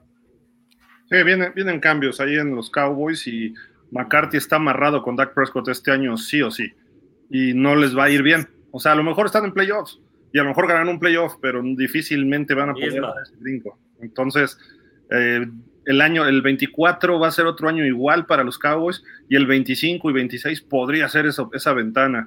Y ahí es donde Jerry Jones también, digo, Jerry Jones ganó un Super Bowl sin Jimmy Johnson, pero fue la colita de Jimmy Johnson, ¿no? Ese equipo que le armó Jimmy Johnson. Entonces, también eso lo trae atorado Jerry Jones, así como Bill Belichick lo de Brady, más el récord de Shula podría ser, órale, nos juntamos, como la película esa de Morgan Freeman y creo que era Clint Eastwood y no me acuerdo quién es más, que, creo que hasta van al espacio, Space Cowboys, algo así se llamaba, Tommy Lee Jones. Y otra de también de Morgan Freeman que se tiran de un paracaídas los viejitos, órale, vamos a darle lo que nos queda, ¿no? Ya para cerrar fuerte. Y con un Super Bowl yo sí creo que Jerry Jones le diría a su hijo, ya, encárgate del equipo. Pero tiene que ganarlo Jerry Jones. Ese pendiente trae él. Y Bill Belichick todavía trae dos pendientillos, así de que No lo sé, pero a ver si alguien se interesa por Belichick, ¿no? Entonces ese va a ser un problema, porque al mismo tiempo generó muchos odios, Dani. Entonces, pues el ganar también, hoy como vemos a Kansas todos, ¿no? Que pierda Kansas, ya estamos hartos, queremos otro equipo, ya Standy Reed nos cae gordo y es un tipazo, ¿no? Es que, bueno, bueno, Bill Belichick, lo que pasa aquí, yo, yo veo también eso, pues necesita quitarme, quitarse esta cosa que trae en su cabeza. Tiene, tiene que demostrar Bill Belichick como lo demostró Tom Brady, ¿no? En su momento. Tom Brady se sale, es inteligente, se va a Tampa y, y, queda campeón de Super Bowl. Y, y, el, y el malo de la película, pues quedó Bill Belichick, ¿no? Porque pues se desarmó el equipo, pues. No, no necesariamente fue porque Tom Brady se salió de, de los Patriotas, ¿no? Sino que ya hubo una reestructuración. Por eso, Fue justamente porque se fue Brady. Pero también se salieron otros jugadores, no, no, no quedó el mismo equipo, de todas maneras, se, se, desarmó el equipo de Patriota, no nada más por la salida de Brady. Sí, tiene su mérito, claro, yo sé que, que muchos piensan que, ah, es que por Brady, pero es que ese es el problema, pues, que, que, que necesita Bill Belichick demostrar que no era Brady el del equipo, sino que eran los dos, ¿no? O sea, al final de cuentas, es un complemento, pues, pero se sale Tom Brady, hace, desgraciadamente para Belichick, trufa Tom Brady con el otro equipo y él no ha podido sacar del hoyo a los Patriotas. Entonces, él necesita demostrar eso. Yo nada más digo algo, a lo mejor no ganó muchos Super Bowls, Dani, pero John Shula llegó a un Super Bowl con Earl Morral y Johnny Unitas, una combinación de lesionados y etcétera. Con Bob Greasy llegó a tres, pero en la temporada perfecta, Earl Morral otra vez un viejito. Luego con David Woodley y Don Strock, un coreback reserva en Stroke y David Woodley, que era una buena por dos malas y así. Y luego con Dan Marino, repartía corebacks. Hablemos de Joe Gibbs, tres campeonatos de Super Bowl con tres corebacks distintos, eh, cuatro apariciones en Super Bowl. Y Bill Belichick, como head coach, solamente ha llegado a Super Bowls ganados y perdidos con Tom Brady.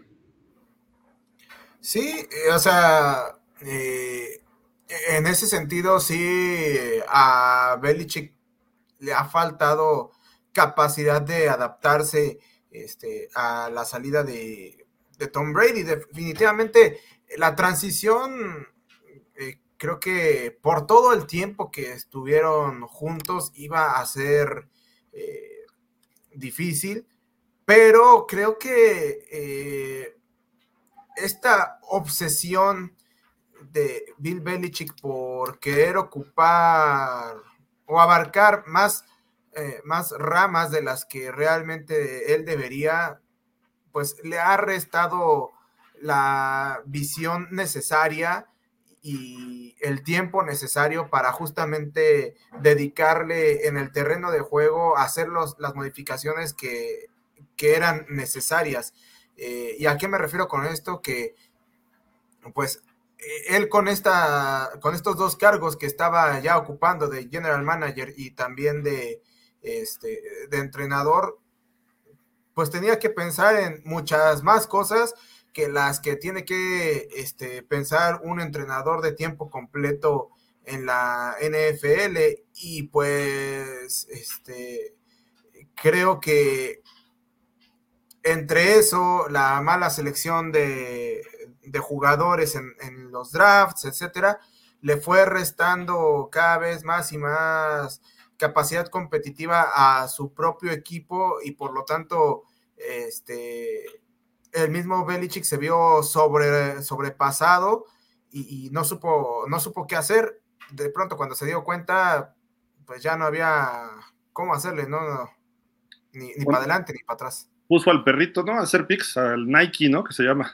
el, año de la pandemia. Pues ahí está la situación de Belichick. Vamos a ver en qué para, si regresa a coachar o no. Quizá ya vimos lo último de Belichick y diga, ¿saben qué? Yo ya me retiro, ya no me interesa. Yo lo vi muy cansado este año, ¿eh? Muy desgastado. Al final cerró fuerte su equipo y mejoró bastante. Defensivamente no se vio mal. Eh, pero ya yo creo que Belichick sí ya llegó a la época de que muchos coaches ya no pueden hacer más. Eh, yo, lo, yo creo que lo más adecuado es que se retire por dos razones. Una, por lo que se ve de él, y dos para que no alcance a Shula. Pues, yo más. voy más a la dos.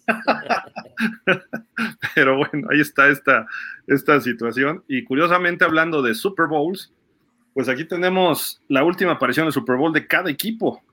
Los Pats ya llevan desde el 19, pero bueno, San Francisco y Kansas están en el Super Bowl. Los Rams, digo, perdón, los Eagles el año pasado, los Rams hace dos, igual que Bengals. Tampa en el 21, en el 17 los Falcons, 16 los Broncos, igual que las Panteras, en el 15 los Seahawks, en el 13 los Ravens, ¿eh? los Ravens ya van para 10 años ¿eh? sin Super Bowl, los Gigantes en el 12, los Packers en el 11, con todo y Aaron Rodgers varios años ahí, o la mayoría, nunca pudo regresar al Super Bowl. Bueno, obviamente nada más estamos hablando de aparición, no ganarlos. Los Steelers también llevan ese tiempo. Los Santos, bueno, también con Drew Brees dejaron ir varios, varias ocasiones ir al Super Bowl. Otras como que les robaron, pero no, este, no queremos decir eso. Indianapolis en el 10, creo que fue Peyton Manning, ¿no? También ahí ya. Arizona, la de Kurt Warner, luego Chicago en aquel año que perdieron con Indianapolis, los Raiders el 2003, los Titanes el 2000, Dallas en el 96, el 95 los eh, Chargers, en el 94 Buffalo, Buffalo otro equipo que ha tenido, sobre todo recientemente, y no ha podido regresar. Los Commanders o los Commandanskins, porque su Super Bowl fue como Redskins, desde el 92. Eh, no queremos mencionar el que sigue. Eh, luego Minnesota, desde Marino y su segundo año, Miami no regresa al Super Bowl. Eso ya es una vergüenza. Los vikingos nada más desde Frank Tarkenton están peor. Los Jets nada más llegaron con Joe Namath. Los otros cuatro, bueno, Houston y Jacksonville son equipos jóvenes que creo que próximamente pudieran tener oportunidad de llegar. Y Detroit y Cleveland este año iban bien. Detroit estuvo en las puertas del Super Bowl, nunca han llegado. Eh, pero bueno, creo que ya empieza a cambiar esto. Quizá de estos cuatro, a lo mejor varios de ellos pronto llegan al Super Bowl. Pero bueno, ahí nada más está el dato, escojan a su equipo y vean esta situación. Esto es donde realmente se miden los equipos grandes y pues obviamente estamos muy lejos muchos, ¿no? Eh, digo, el caso de, repito, Jacksonville y Houston tienen cierta justificación porque son equipos jóvenes, pero cuando ves a Jacksonville y lo comparas con Carolina, Dani, creo que Jacksonville ha tenido mejores equipos que Carolina. Y coaches. No, pues sí, este, al, menos estos, estos años recientes sí, sí los ha tenido, ¿no? Eh, pero, pues el problema, por ejemplo, con eh, Jacksonville se llama eh, uno, Trent Balky y dos, Press Taylor. Son, creo, los dos principales problemas ahí. Dani, yo, yo creo que te vamos a recomendar, digo, aunque estemos amolados, Dallas y Miami, Aaron, pero por lo menos hemos llegado al Super Bowl. Vete a un equipo que, vele a San Francisco o a Kansas, algo así, Dani. Ya que lleguen los Jaguars, entonces ya decimos, bueno, le va a los Jaguars, ¿no? No, porque entonces este, van a decir, ahora, ahora sí, este, qué casualidad que ya se subió al, tren de moda, ¿no? El, Villamelón, van a decir. no, pero, pero digo, o sea, creo, creo que estos equipos, alguno de ellos pronto lo vamos a ver en el Super Bowl. Yo creo que Detroit no tanto, más bien está entre Houston y Jacksonville, a ver cómo sigue evolucionando estos dos equipos. Pero bueno, ya hablando de historia del Super Bowl, Aaron, bueno, tú también, Dani, te debes acordar, si tú naciste en el 86, dijiste en el Mundial, sí te debes acordar de esto. Super Bowl 32. Ah, Super Bowl sí me acuerdo. 32 y 33. Mike Shanahan con los Broncos, ¿no? Y curiosamente el chavito que está atrás de Mike es Kyle. Ayer un adolescente, era un chamaco imberbe, ¿no? Y hoy lo vemos como head coach de los de los 49ers. El fútbol lo tiene en el ADN, Aaron. Y digo, Mike Shanahan fue un verdadero revolucionario en muchos aspectos, desarrollador, o bueno, vamos a, decirle, no desarrolló, pero sí de alguna forma pulió el sistema de la costa oeste. Era coordinador ofensivo de los Niners en su último campeonato, cuando le ganaron a los Chargers de San Diego, en aquel entonces el Super Bowl 29. Eh, antes había sido head coach de los Raiders y Al Davis chocó con él y le dijo, a ver, ¿qué es eso de la costa oeste? Nosotros tenemos un fútbol aéreo vertical, nada de pasecitos cortos. Y pum, lo corrió. De una temporada de 8-8 lo corrió. Shanahan se va a los 49ers, llegan al Super Bowl, lo ganan, coachando a Steve Young. Eh, y Gary Kubia, que era también coach de corebacks, lo ganan y después lo nombran head coach de los Broncos y logra lo que no pudo Dan Reeves ni Wade Phillips, hacer campeón a John Elway. Sí, sí, me acuerdo, claro que sí, ya a finales de los 90, eh, con ese tremendo corredor que era Terrell Davis, eh, Shannon Sharp, me acuerdo muy bien como receptor ahí de John Elway. Tremendo equipo que tenía Mike Shanahan, la verdad que, que muy buenos recuerdos, esos, esos dos Super Bowls que ganó eh, los Broncos de Denver. Mm, este, pues es una buena fotografía, la verdad que, que, estás poniendo Gil ahí en donde está pues muy, muy chamaquito ahí, Kyle Shanahan, aprendiéndole al gran genio que es, ¿no? Porque pues está vivo todavía el señor Mike Shanahan. este, creo, creo que, que le aprendió bien, tanto que le aprendió que pues ve dónde tienen a los, a los Niners, ¿no? Y entonces, eh, gratos recuerdos, Gil, que esos Super Bowls, ¿qué podemos eh, pues decir, Gil? La verdad que hay información que no, no, pues no sabía ahorita que lo estás comentando, que, que estuvo con los, con los con los Niners cuando los hizo campeón en el 94, si no mal recuerdo, cuando le ganan a los Chargers, ¿no? Sí, sí, tremendo coach y, y, trae un legado muy bueno ahí con, sus dos hijos, ¿no? Nada más es que hay Shanahan, ¿no? Creo que anda, está el otro, ¿no? El otro Shanahan anda por ahí. Sí, Kyle, Kyle es el coach y el papá ya no hace nada, ¿no? Pero luego ahí está como de asesor directo de, de su hijo, que lo vimos hace, ¿qué fue? ¿Cuatro años? Estaba ahí entregándole también el, el trofeo, el George Hallas, cuando fueron campeones y en el Super Bowl estuvo ahí cerca, pero no, no se metió, muy respetable, además Mike Shanahan un muy buen coach. Vino a México, Dani, en el 97, que fue el año que terminaron siendo campeones, vinieron a jugar contra Miami. Él fue parte de ese equipo que nombró a Marco Martos como, eh, le dio contrato por 10 días para venir a México.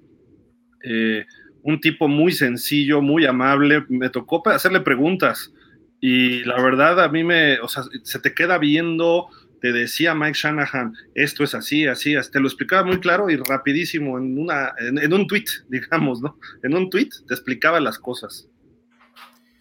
Sí, mira, este, definitivamente yo recuerdo de ese equipo de, de, Denver que, pues bueno, eh, em, fue, fue, fue de menos a más, fue este, eh, en algunos momentos incluso eh, señalado de que por el hecho de tener a John Elway y con el pasado de eh, arrastrar cuatro derrotas en Super Bowl, seguramente iba a terminar fracasando al final de, este, de la temporada en su intento de conseguir el Super Bowl.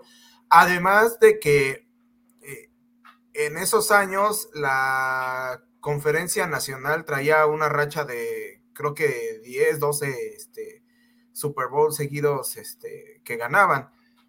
Eh, al final e, ese equipo rompe con esa, con esa racha, ganándole a los Packers en un partido que este, fue muy, muy emotivo. Yo me acuerdo particularmente, ha sido una jugada que tengo eh, clara es ya en, la parte final del partido eh, que sale John Elway este, corriendo hacia el lado derecho y llegan entre dos Packers y le hacen este le, dan un golpazo que hasta sale dando vuelta de campana.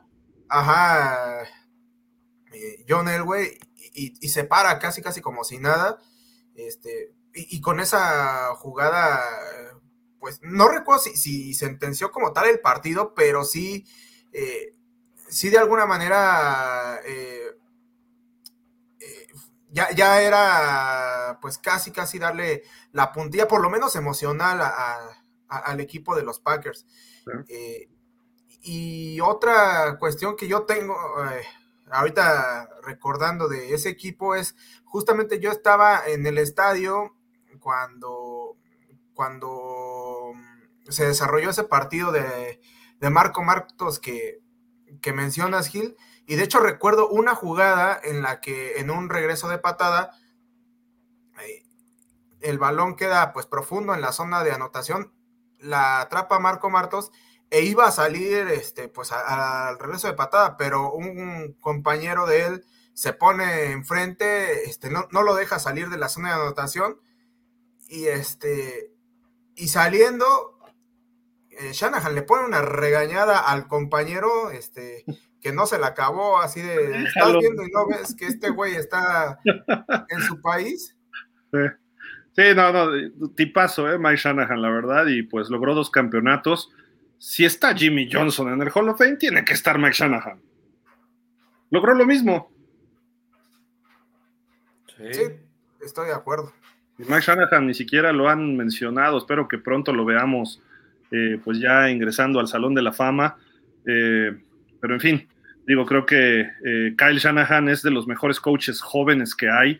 Formó parte de ese staff de los Redskins del 2011, donde estaba Sean McVay, Mike McDaniel, Raheem Morris, que ahora es el coach también de Atlanta. estaba LaFleur, que es el coach de los Packers y todo siendo, siguiendo al head coach, a Mike Shanahan. Entonces, no solo fue Shanahan un buen coach, sino que coachaba a sus coaches. Gary Kubiak, que jugó para Dan Reeves como coreback reserva, pero aprendió y Mike Shanahan le dio oportunidad de ser coordinador ofensivo y todo. Y Gary Kubiak terminó siendo campeón con los Broncos varios años después como head coach. Y lo hizo bien con los Texans. Eh, entonces ya ha forjado una buena base, ¿no? Y Kyle Shanahan creo que es la punta de lanza de ellos. Digo, Kubiak ya ganó. Vamos a ver si Shanahan puede en esta ocasión. Kyle, Kyle puede eh, ganar un Super Bowl y creo que se lo merecería. Es un chavo, bueno, ya ni tan chavo, pero es brillante Kyle Shanahan. Eh, San Francisco merece más. Y además hablando de Belichick, que nada más con Brady llegó a los Super Bowls, pues Kyle Shanahan, Kyle Shanahan ya llegó con Garoppolo y ahora llega con Purdy. Andy Reid, en sus épocas de Filadelfia, nada más llegó a un Super Bowl con Donovan McNabb pero estaba en las finales de conferencia cada año. Y ahora con Mahomes está en cuatro Super Bowls en cinco años, en seis finales de conferencia seguidas, eh, cosa que, por ejemplo, eh, el señor Bill Belichick ni siquiera tiene una final de conferencia con otro coach que no sea Tom Brady. Solamente tiene juegos divisionales con Vinny Testaverde cuando era coach de los Browns. Lo masacraron eh, cuando estaba de coreback este Cam Newton, en su primer año sin, sin Brady. Eh, y cuando estuvo Matt Castle ni siquiera pudo calificar, a pesar de tener buena marca. Con Bledsoe su primer año tuvo cinco ganados, una cosa así. Entonces, no sé, a lo mejor Belichick no le va a ir bien en donde esté, tampoco es una garantía, ¿no? Y en cambio Shanahan es de esos jóvenes que van empujando y como su papá, que tuvo varios tropiezos al principio y de repente encuentra ese caminito y pudiera ser, como le ponen ahora, ¿no? MVP Purdy, MVP de Purdy y está a punto de escribir una verdadera historia, Dani, porque dicen por ahí, si gana el Super Bowl Purdy, pues ya es mejor que Dan Marino, que Warren Moon, que Jim Kelly, que muchos otros, ¿no? Eh, pues bueno, tomando en cuenta que el precedente es eh, que, él es un, un Mr. Irrelevant, que es la última selección del draft, pues a lo mejor en ese sentido sí, ¿no? Pero pues también no por una temporada ya lo vas a poner a, esos niveles, más allá de que, pues sí, tiene mucho mérito lo que ha conseguido en estas temporadas. Eh, y, además de que numéricamente, pues sí, como dices, eh, tendría ya un, Super Bowl, pero este, pues sí, no, no, no, no significa que ya porque este, tenga ese Super Bowl, pues va a terminar siendo un jugador de Salón de la Fama o, este o, ya pues hay que eh, volvernos todos locos pensando en que va a ser el, super si, lo gana Dani ya empataría Aaron Rodgers empataría a Drew Brees o sea, en ganados, en ganados de Super Bowl, olvídate de los récords. Ya por lo menos tendría un Super Bowl ganado Brock Purdy. Y eso que Rodgers fue un pick de primera ronda, Drew Brees también, ¿no? Me parece, creo que sí. Este, entonces, sería, sería interesante. Y Marino, pues nada más llegó a uno y lo perdió. Pero, por eh, ejemplo, también Trent Dilfer tiene un Super Bowl y este Rich Gannon tiene un Super Bowl y No, ah, Rich Gannon. no, no, este, ¿cómo se llama el otro? Foles, No, bueno, aparte de Nick Foles, el, el, el, de Tampa que contra. Ah, Brad Johnson. Ándale, este. También tienen, Tom Brady nada más ganó uno. También, también tienen un Super Bowl y pues no por eso son la gran maravilla, ¿no? Y... Que conste que tú lo dijiste y no lo dije yo. se tenía que decir y se dijo, Gil. Perfecto, no, no, adelante, no, de apoyo. y pues bueno, ya para terminar, no hay mucha información todavía, los equipos están trabajando, pero aquí ya está la ficha del Super Bowl. Eh, el campeón de la nacional es los 49ers, que como decía Aaron, van a jugar con su jersey blanco porque les toca ser visitantes administrativamente. Y eh, tuvieron marca de 12 ganados, 5 perdidos, fue el sembrado uno de la nacional. En playoff ya es el máximo ganador de todos los tiempos con 38 triunfos, dejó atrás a los Packers y a los Cowboys, tiene 23 derrotas en juegos de playoff, se incluyen los de Super Bowl, pero los de Super Bowl abajo está 5-2, como bien sabemos. Kansas fue el sembrado 3 de la americana, campeón del oeste de la, de esa, de la AFC, eh, tiene ya marca positiva en playoffs de 23-21. Ha estado en tres de los últimos cuatro Super Bowls, en fin. Y en Super Bowls está tres ganados, dos perdidos. Está hasta el momento 2-1 Mahomes, 1-1 Len Dawson en otras épocas. Esta serie se han enfrentado 14 veces. Han repartido triunfos en temporada regular, pero los Chiefs han ganado cuatro de los últimos cinco y los últimos dos, incluyendo el año pasado ahí en Levi's Stadium le ganaron los, los eh, Chiefs 44-23 el 23 de octubre. Todavía Purdy no era el titular, pero fueron los Chiefs a ganar ahí en ese estadio de casa de los 49ers. El partido se va a transmitir por todos los canales de México. Canal 5, Canal 7, bueno, no todos, nada más los canales que siempre pasan, americano, incluyendo a TV Azteca, que no entiendo qué está haciendo, nada más transmitiendo el Super Bowl, pero bueno, allá el señor Salinas Pliego lo quiere así. Eh, el canal 5, el 7 va por Fox y va por ESPN, los cuatro canales, dos de paga y dos abiertos. Y eh, también va, como siempre, por DAZN, el Game Pass. Ahí lo pueden ver el Super Bowl eh, en cuestiones digitales. Para playoffs ya se enfrentaron hace cuatro años en el Super Bowl 54, ganaron los Chiefs 31-20 y pues salen favoritos los Niners. Habían salido por dos y medio puntos, luego bajó a un punto y ahorita están en dos puntos y el over-under está en 47. Así de que pues ahí está, el juego es el domingo 11 de febrero, vamos a estar repitiendo esto frecuentemente para que ustedes lo vean, y es ahí en la casa de los Raiders de Allegiant Stadium en Las Vegas, Nevada, de, la estrella de la muerte, como le dicen. Y Aarón, yo decía el martes que Jerry Jones tuvo su karma en su Super Bowl que organizó ahí en su egodomo. Y ahora los Raiders están teniendo el de ellos porque cuando Jerry Jones hizo su estadio y tuvo el Super Bowl, jugó Pittsburgh contra Green Bay, dos de sus eternos némesis, ¿no? Y terminó coronándose los Packers con Aaron Rodgers. Ahora le toca a los Raiders y sus dos némesis, Kansas City contra San Francisco, van a jugar en su estadio. O sea, dicen, lo peor que le puede pasar a los fans de los Raiders es ver que cualquiera de estos equipos levante el trofeo Lombardi y en su propio estadio. Sí, así es. Eh, pues ahorita viendo la cuestión de, de los equipos, Gil, eh, eh, al inicio del programa estábamos platicando sobre, sobre lo de Kyle Shanahan, ¿no? Volviendo al tema ahí rápido, de que pues también, así como dices tú, el problema de, lo del estadio, que, que el, el, equipo de los Cowboys fabricaron el ATT para los Green Bay Packers, es lo que dice, porque no le hemos podido ganar no le hemos podido ganar los Cowboys a los, a los Green Bay Packers ahí en el ATT, pues puede pasar lo mismo acá en el estadio de los Reyes, bien dices, ¿no? De que, de que los Chiefs sean, pues los reyes, ¿no? O los dueños del, del, de la Legion, ¿no? Ahí, en Las Vegas. Entonces, eh, Shanahan, estamos platicando al inicio del programa de que, de que se puede parecer a, a Mark Levy, ¿no? Aquel legendario head coach de, de los Bills de Buffalo, que llegó a cuatro Super Bowls y no pudo ganar ninguno. Ahora el señor Kyle Shanahan, pues pierde el primero como coordinador ofensivo en Atlanta, pero pues ya perdió contra los mismos jefes, ¿no? Hace cinco años. Cuatro, eh, Hace cuatro años, perdón. Eh, pierden contra los mismos jefes. Eh, eh el Super Bowl. Kyle, Kyle Shanahan ahora es la revancha. Vamos a ver cómo le va ahorita que estaba viendo la tabla ahí, que le dan dos, dos, eh, dos puntos a favor a, a, los, a los Niners, dan ganas hasta de apostar a mí, ¿eh? yo creo que yo, yo apostaría ahí, no creo que, que sean dos puntos ahí a favor de los, de los Niners eh, en Las Vegas, pues yo creo que va a cambiar ese, ese resultado conforme vayan pasando los días, ¿no? Ya que se acerque el Super Bowl, ¿no?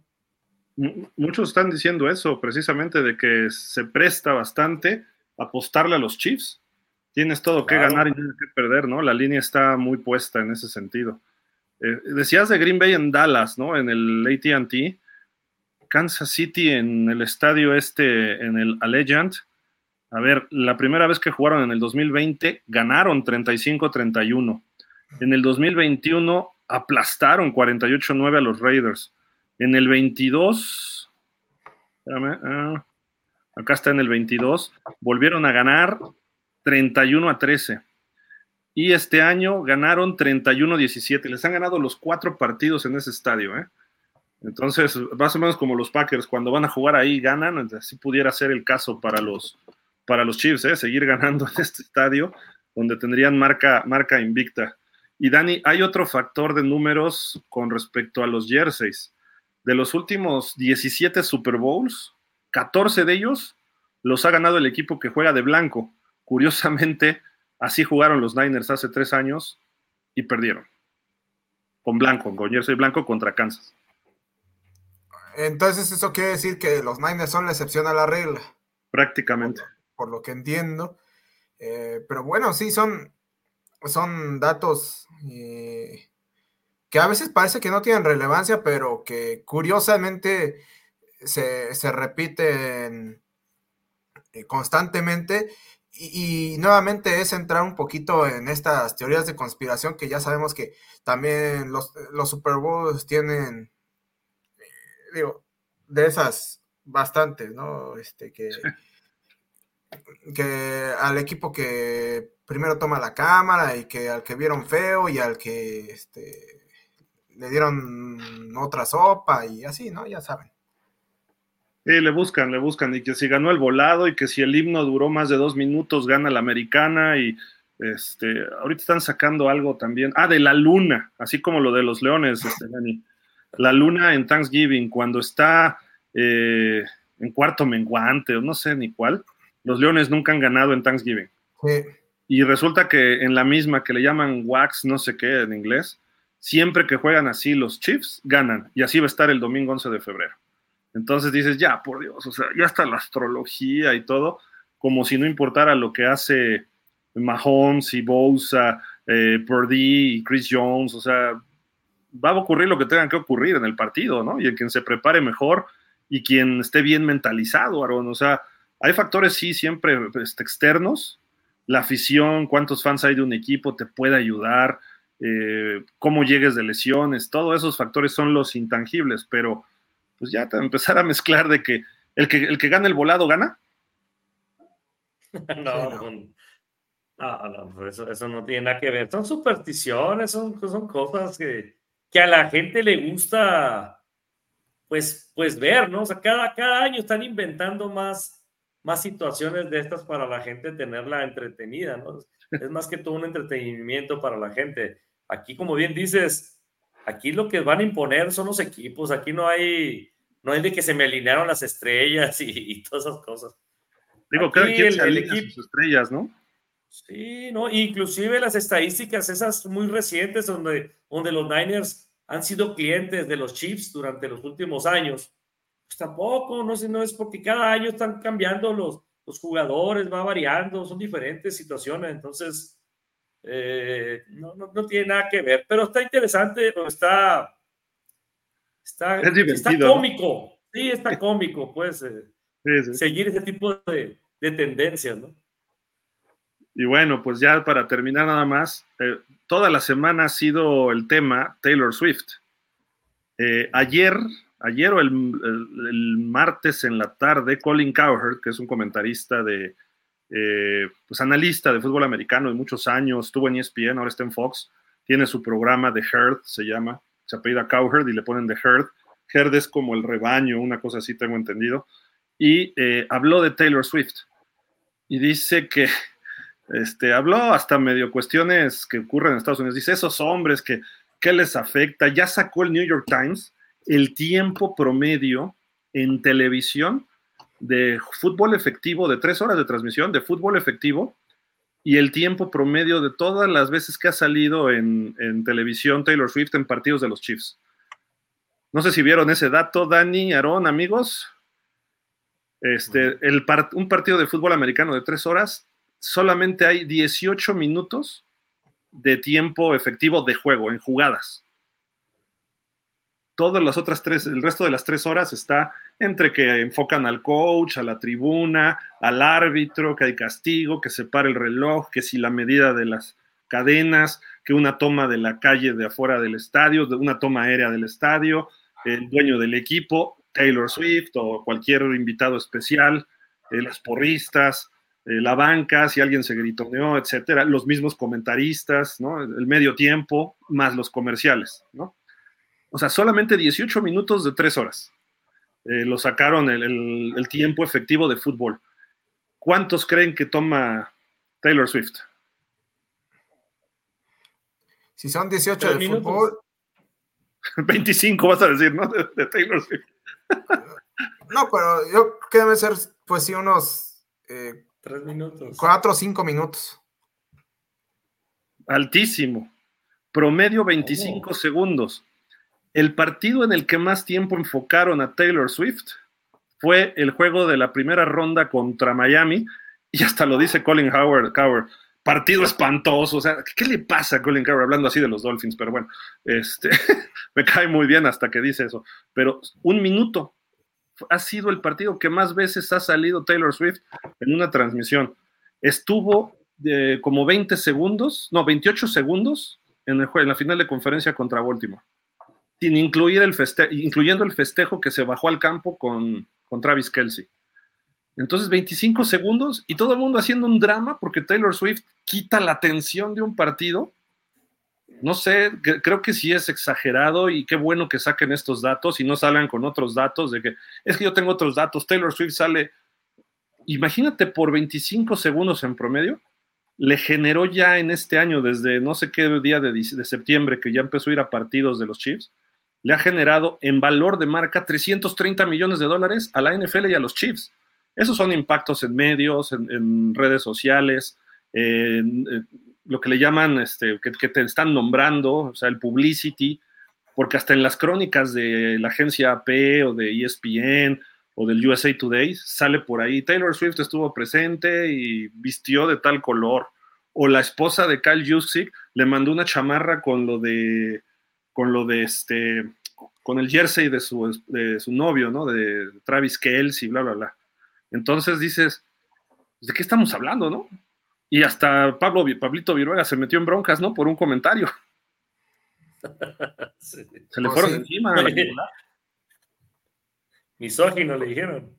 Sí. Pues, que bueno, también eh, no era apropiado. Más no, o sea, más allá de que se, equivocó Pablo en el comentario, o, se pudo haber equivocado, la verdad, no, porque yo particularmente sí no escuché como tal el comentario. Este, pues digo, también mucha gente eh, hoy se lo toma todo muy a pecho, este, nada les parece, todo les ofende, y pues bueno, este contra eso tampoco puedes hacer nada. ¿Cómo? Están hechos de cristal, pues de, de esas de se quiebra, o sea, delicaditos, pues la gente, pues está, está muy exagerado. Lo de Pablo Viruega no, yo no le vi nada, nada malo, la verdad. yo, yo, yo, no lo veo misógino el comentario de Pablo. Yo lo que veo es que sí está menospreciando a una persona sin saber. Y, no solo él, desde la pregunta de Eduardo Varela, iba súper tendenciosa. ¿Ya sabrá de fútbol americano? Le pregunta a Pablo. Por eso, y Pablo le responde, pues nomás con que le vaya al de rojo. No, ya, sabe que de perdida le tiene que ir al de rojo. O sea, están denostando a una persona, ¿no? O sea, sí están diciendo que no sabe de fútbol, ¿no? Pero lo mismo puedes decir de un tipo que llega a un estadio y está así que no sabe, ¿no? No es misógino. Estás hablando de. Lo que pasa es que hoy también en los grupos feministas dices algo en contra de una mujer y ¡uh! misógino. Bueno, quizá lo que pudo haber hecho Pablo, este. Eh, no sé, eh, responderle a, a, Varela con, con algo así como pues con que ya le haya enseñado a cantar o algo así, ¿no? Este. Ya, ya sabrá Travis Kelsey que es el Eras Tour o algo así, ¿no? Ajá, y pues ya. o sea, se metieron donde no debían, es el hecho, ¿no? Ahora, por ahí hay videos viejos que Taylor Swift tiene un equipo favorito. Y no es los Chiefs, obviamente. Su equipo favorito eran los New England Patriots. Y porque hay de esas listas de famosos, celebridades, a quién le van, ¿no? Eh, Matthew McConaughey, bueno, va a, todos los juegos de la Universidad de Texas, ¿no? Eh, Johnny Depp le va a los Dolphins. Eh, Jennifer López, que andaba casada con Mark Anthony, Mark Anthony era socio de los Dolphins, pero ella le va a los Jets. No sé qué hacía ahí en el palco, ¿no? La señora Jennifer López, ¿no? Este, pero bueno, o sea, detalles así de los famosos. Mark Wahlberg también es fan de, los Pats, ¿no? Incluso en una de sus ah, películas ah, sale Tom Brady. Tim Allen le va a los Lions. Y Mike Tyson le va a los ah, Jaguars. O sea, y es lógico, y eso, eso está bien, y la NFL es eso, es espectáculo. Yo lo que no veo es el exceso de preocupación de lo de Taylor Swift. Incluso ella ya se siente molesta, obviamente se da cuenta. Vean este video que del partido precisamente del domingo en Baltimore. Eh, está ella en el palco y voltea a ver la televisión y hasta los, la gente que lee los labios eh, le puso lo que quiere decir, lo que dijo, mejor dicho.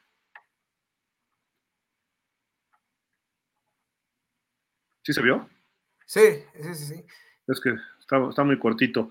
Get away, please. O sea, váyanse, déjenme en paz, ya. O sea, ella no quiere que le enfoquen, ella va a ver a su novio. No, y es que también, o sea, me imagino que para ella debe ser eh, eh, molesto de que le empiecen a crear toda esta, esta polémica, eh, pues, innecesaria en torno a su figura, al grado de que digo, no sé, todavía no, no eh, me he fijado, pero no dudo que hasta en el estadio ya eh, haya quienes empiecen a buchar cuando la ven o cosas así. O sea, pues, realmente no, no. sé si han visto ustedes videos de que hay chavitas, eh, hay un video de este fin de semana que de repente este, hay unas chavitas como de 4, 5 y 6 años con el papá viendo el juego. Imagínate que estas chavitas van a crecer siendo fans del fútbol americano por, Taylor Swift. Se agradece, ¿no? Pero la chavita de repente anota a Travis Kelsey y voltea y le dice al papá, papá, anotó el novio de Taylor Swift. Una chavita de cuatro años. Esa chavita no tenía ni idea quién eran los Chiefs ni Travis Kelsey. Hoy ya sabe quién es. Y se va a interesar en el fútbol americano por esto. Esperemos que duren y que se casen y sean felices, ¿no? Y esto seguirá a la niña viendo a Travis Kelsey y a los Chiefs y que, no se retire de Travis Kelsey, ¿no? Porque también hay rumores de que se puede retirar. Pero a final de cuentas dices, qué bueno que haya más fans, ¿en qué afecta? Y es lo que decía Colin Cowherd. O sea, esos tipos que están en el sillón, sin novia, sin esposa, viendo el partido, y son los primeros que se quejan de que sale Taylor Swift. Y ahora hay otro problema con Taylor Swift, porque dicen que ella, en cuanto se cargue a favor de un candidato en la elección presidencial de este año, puede inferir en un 18% en la votación en Estados Unidos. ¿Por qué? Porque es la celebridad, fue la persona del año de Time, de la revista Time en el 2023, su gira generó no sé cuántos millones de dólares. Entonces, si Taylor Swift dice, voy, me cae muy bien Trump, ¡uh! va a ganar Trump. Va a cargar un 18% de la votación para allá, de las chavitas mayores de edad que ya votan y de los chavos, que hay chavos que también la siguen. Y si dice por Biden, ¡pum! se va a cargar para Biden. A ese grado está del factor social qué bueno que esté involucrada en la NFL. No sé, digo, yo lo veo así, ¿no? Pero tampoco siento que sea misógino en los comentarios y tampoco deben tomarlo por ahí, ¿no? O sea, digo, qué bueno que Pablo sé que cómo es y sé que se le, se le escurrió y se disculpó. Varela le valió gorro, él creo que no ha dicho nada. Porque se fueron sobre, sobre Viruega, no se fueron sobre, sobre el comentario de Eduardo Varela, ¿no? Sí. Pero Ahora, siendo honestos, siendo honestos, digo, no sé. ¿tú crees realmente que esa pareja sea real? Pues mira, cuando visitó Kansas al estadio del Arrowhead para tocar su concierto, lo la recibió la familia Hunt en su palco. Incluso Clark Hunt salió ahí tomándose fotos con ella, sus hijas, que son jóvenes de 28, 30 años, o más o menos de la edad de Taylor Swift, se tomaron fotos, la invitaron ahí, eh, y varios jugadores de los Chiefs también la saludaron. Y Travis Kelsey dijo que él siempre le ha gustado ella y que la quería buscar, y la invitó a salir y no lo peló. Y hasta después, a través de no sé quién, cerraron la pinza y entonces ya Taylor Swift dijo, bueno, está bien, salgo con este cuate. Y salió con Travis Kelsey y pues se gustaron. Y ya, ¿no? Digo, a lo mejor dura, a lo mejor no dura. Digo, esa es la historia que nos han querido vender. A lo mejor es falsa, puede ser, ¿no? A lo mejor sí, a lo mejor no. Yo quiero creer que lo que nos dicen es lo cierto. Digo, quiero creer, porque no me consta lo contrario, ¿no? Pero de qué es un hecho, de qué es un éxito económico, ah, no, es un éxito a las dos partes, ¿eh? O sea, ¿quién nos imaginaría nosotros hablando de Taylor Swift? Yo de verdad conozco una o dos canciones y eso porque últimamente las han Yo nunca, yo nunca, no sé ni quién. Digo, las canciones ni me las sé ni cuál. A lo mejor ya la he escuchado, pero no sé, no sé si es Taylor Swift. O sea, Correcto. Es al, es al revés, pues. Ahora Taylor Swift está siendo famosa con los fanáticos de la NFL, ¿no? O sea, es, es inverso, pues, todo, pues. Entonces, este, es un negocio redondo por, por, por los dos lados. Ganar, ganar. No te digo, por eso, ¿por qué no poder ¿por qué no poderlo haber eh, hecho? Pues eso, a propósito para, pues para esto precisamente, ¿no? Para hacerlo negocio por ambos lados, ¿no? Puede ser, digo, puede ser, no, no, no hay que descartarlo, ¿no? Pero... Eh, o digo, o, a lo mejor lo empezaron como negocio y a lo mejor realmente ya ahorita, pues sí, sí se gustaron, ¿no? Dice, no, no, no sé. O sea, por ejemplo, Aaron, cuando salía Tony Romo con Jessica Simpson, estaba eh, en altos niveles de popularidad Jessica Simpson. Y realmente ahí esa pareja la armó Jerry Jones, también los juntó. En este, cuando Giselle Bundchen, bueno, coincidió con Tom Brady, pero si nos ponemos a analizar, Giselle Bundchen era famosa en todo el mundo y Tom Brady era muy bueno y era famoso, pero nada más en un grupo, en un sector.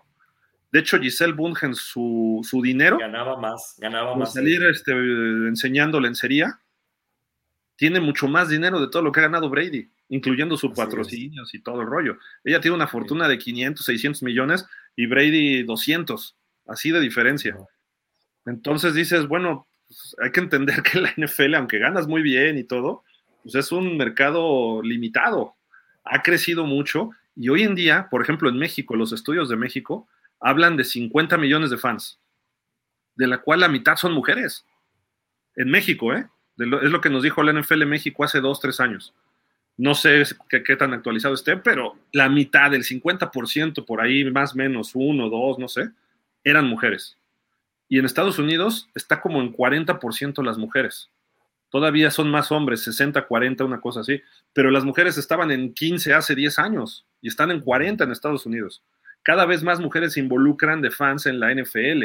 Si ustedes se ponen a ver los directorios de trabajo de toda la gente que trabaja en la NFL, tanto en Los Ángeles ahora que hay oficinas muy grandes como en Nueva York, eh, me refiero nada más a la, NFL, no a los equipos, nada más a la NFL, de repente ves, y, yo lo que sigo en redes mucho cosas así del NFL, de repente dices, otra mujer que es directora de marketing, directora de relaciones en la comunidad, y casi puras mujeres son las que estoy en mi nuevo trabajo y voy a echarle ganas, porque quieren llegar a ese mercado hace como 10, 15 años sacaron ropa especialmente para mujer.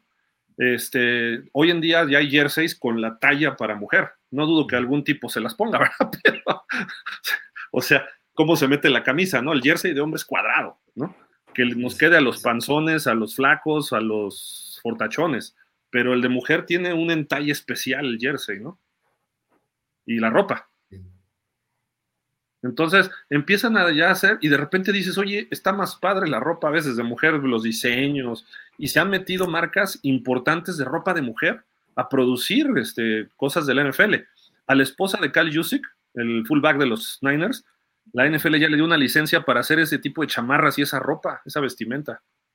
Una ah, licencia. se le vio. Sí. O sea, se va a hacer millonaria, ya va a ganar más que el esposo, ¿no? Sí. Es la ropa que traía la Taylor Swift, ¿no? El otro día, ¿no? Y, y también a un cuate de, Dani, a un, un, cuate que estuvo en un juego de Detroit que tú estuviste en playoff, este, un chavo joven que se parece, bueno, a mí se me hace que se parece a Rafa Nadal, que creo que salió en la de la saga esta de los lobos y... Uh, no, es este... Patin, no, un, híjole. Bueno, no sé, no, no, no sé, pero... El otro, el otro, el otro que sale. Ah, el moreno. Ajá. Que, ah, bueno, si no, no me acuerdo cómo se llama, pero sí, creo que ya sé cuál es. Se puso una chamarra y creo que era de Barry Sanders o no sé de qué jugador, pero se la hizo la esposa de Yusik y les está haciendo ahora a las esposas, y creo que le hizo uno a la novia, o no sé si es novia o esposa de McCaffrey. Está empezando, la NFL dijo, porque todo el mundo empezó en redes, ya denle su licencia a NFL para que sea este, ropa oficial. Imagínate la lana que se va a meter la esposa de Yusi con esto. Porque todo mundo, Dani le va a pedir para su esposa una, o para él una chamarra de, de, del güerito este, del de pelucas, este, Trevor Lawrence. Yo le voy a pedir de tu, no, perdón, le voy a pedir una de, pues yo creo que de mi equipo, los Chargers, de Justin Herbert. Y este, tú le vas a pedir de Dak Prescott, Aaron, ¿no? Y son para... Oh, ¿Qué pasó? ¿No? Bueno, también. De Maika, de Maika. Ah, Pero bueno, en fin, ya hablamos de detalles más allá. Vamos a ver comentarios ya para irnos. Y pues, a ver. Gabriel Rodríguez dice: Buenas noches. Eh, pausa. A mis Packers llegó Jeff Hafley de Boston College como coordinador defensivo. ¿Qué opinan? Se les fue este cuate Joe Barry, ¿no? Ah, pues a ver cómo, digo, no creo que cambie mucho, ¿eh? pero a él no lo conozco. No sé, creo que estaba de head coach allá en Boston College. Pues, si estaba de head coach, tiene capacidades. Entonces, eh, habrá que ver cómo funciona. ¿eh? Yo creo que bien. Hay jugadores jóvenes en Green Bay, no sé qué opinan ustedes.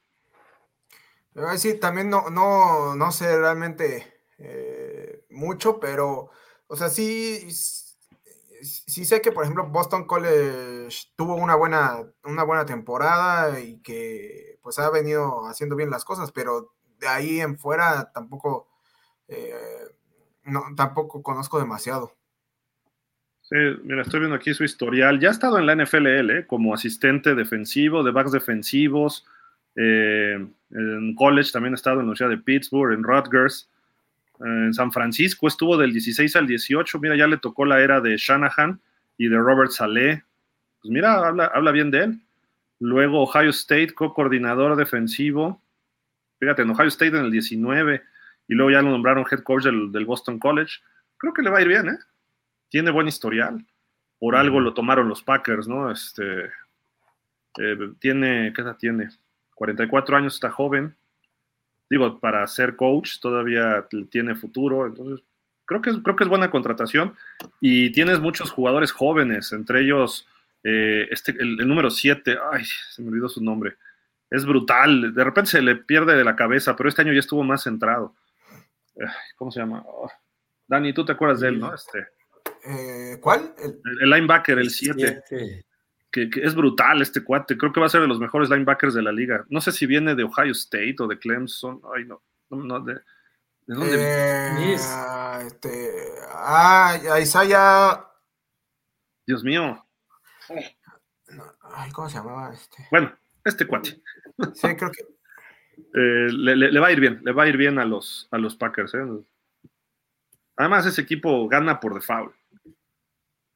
Guillermo Reina, saludos aquí disfrutando de los últimos programas. Me gusta Ron Rivera hasta de head coach. Cowboys Nation Sonora, dice. Yo creo que Ron Rivera no es tan bueno como creemos. ¿No? Pues como que estuvo, como que ahí con con los este Command, Commandantskins se quedó un poquito corto, ¿no? Y si te fijas, tuvo una buena defensa en las Panteras cuando llegaron al Super Bowl, pero le duró un año o dos. Sí estaba Luke Kuechly había buenos jugadores, un veterano también, pero no era tampoco así algo muy, muy sólido. Eh, como head coach, buen tipo. Creo yo también que ya en, en Commandantskins le afectaron varios factores. Uno, el cambio de nombre, Dos, la falta de identidad, la pandemia, y aparte él enfrentó cáncer personalmente. Entonces, eh, cambió mucho su forma de ser. Antes era directo, fuerte, y después como que se volvió más light, ¿no? Entonces, a lo mejor conviene que se vaya un añito fuera, refresque un poco las cosas y diga, regreso con más fuerza, ¿no? Eh, y a lo mejor como head coach, no lo sé, digo, eso habrá que verlo después, pero yo creo que ahorita debe echarse también su año sabático, ¿eh? este, Ron Rivera, no, no forzar, no forzar un poquito ahorita las cosas, relajarse y por, por varias razones. Y si analizamos lo que pasó con esas defensivas de los Panthers, eh, Cam Newton fue el MVP, pero él en la ofensiva no metía mano, era Mike Shula. Entonces Mike Shula es el que hizo ese año de Cam Newton y tenía buenos corredores, buenos receptores, la línea. Entonces por ahí va. Ah, y ahorita que hablé de Shula, Dios mío, otra vez hicimos el ridículo, los Dolphins. Otra vez. En la mañana anuncian que Chris Shula, el nieto de Don Shula, que eh, eh, era coach de linebackers en los Rams desde hace varios años, ha estado en el Super Bowl, es, creo que es de la edad de Sean McVay, jugó con él en el high school, algo así, y este, y Miami lo vamos a entrevistar, le estamos echando un ojo para que sea nuestro coordinador defensivo. 15 minutos después, los Rams anuncian que ya es su coordinador defensivo. O sea, lo mismo que con Brian Dable, lo mismo que ha pasado con muchos otros coaches, y dices, por Dios, o sea, no puede ser. De verdad que no, no, no lo puedo creer. Nuestro gerente no es ridículo, sino lo que le sigue, ¿no? Se, se le van piezas, filtra información cuando no debe. Vamos a entrevistar a tal y ya está contratado en otro equipo. O sea, no, no, no. Oye, Gil, se llama Quay, Walker. Quay Walker, Quay Walker. Él. Jugadorazo. Me encanta cómo juega. Me gustaría tener un cuate así en Miami, por ejemplo, ¿no? Gabriel Rodríguez dice, Dani, ¿no quisiste decir que se la pasan chapulineando como los de la Polaca? Bueno, ahí sí ya está más grave, pero no, no, no llega tanto. Lo que quería decir yo era reciclaje, que al final sí me acordé. pero digo, en la NFL también ocurre, ¿eh? Rafa Rangel, mis Dolphins apenas tienen 39 añitos de haber llegado. Los Delfines que de Acapulco, de la segunda división, algo así. Los del Sisi. Sí. Joseph Martínez, buenas noches, saludos señores desde Michigan. Creo que Detroit merecía estar en el Super Bowl. ¿En qué parte de Michigan andas, Joseph?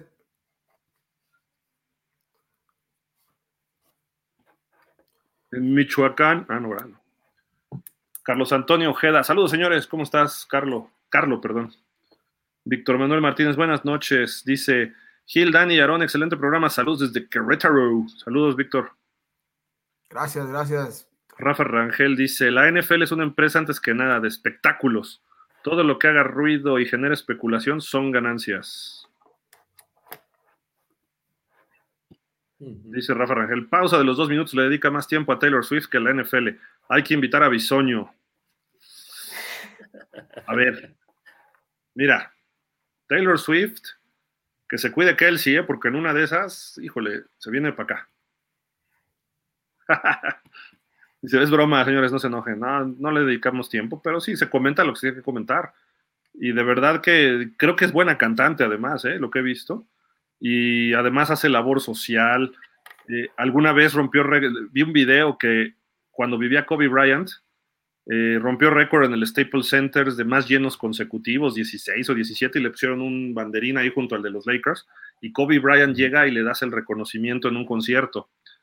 Y después ella llega con la hija de Kobe Bryant y porque le dijo mi hija es tu fan, y entonces llega con la hija de Kobe Bryant y ha donado dinero a las causas de la hija, creo que es la hija que falleció con él en el helicópterazo, entonces, o sea, ves que también es una buena persona Taylor Swift y sabe de lo que está haciendo, no está atrabancada en eh, de esos artistas que están desconectados, ¿no? Entonces, creo que por ahí va, por ahí va el asunto, entonces, no, no nos enojamos, Rafa, Dice Cowboys Nation Sonora. Rafa Rangel es pausa de los Taylor Swift. Jaja, saludos, Dani Aaron. ¿Quién es Cowboys Sonora, por Dios?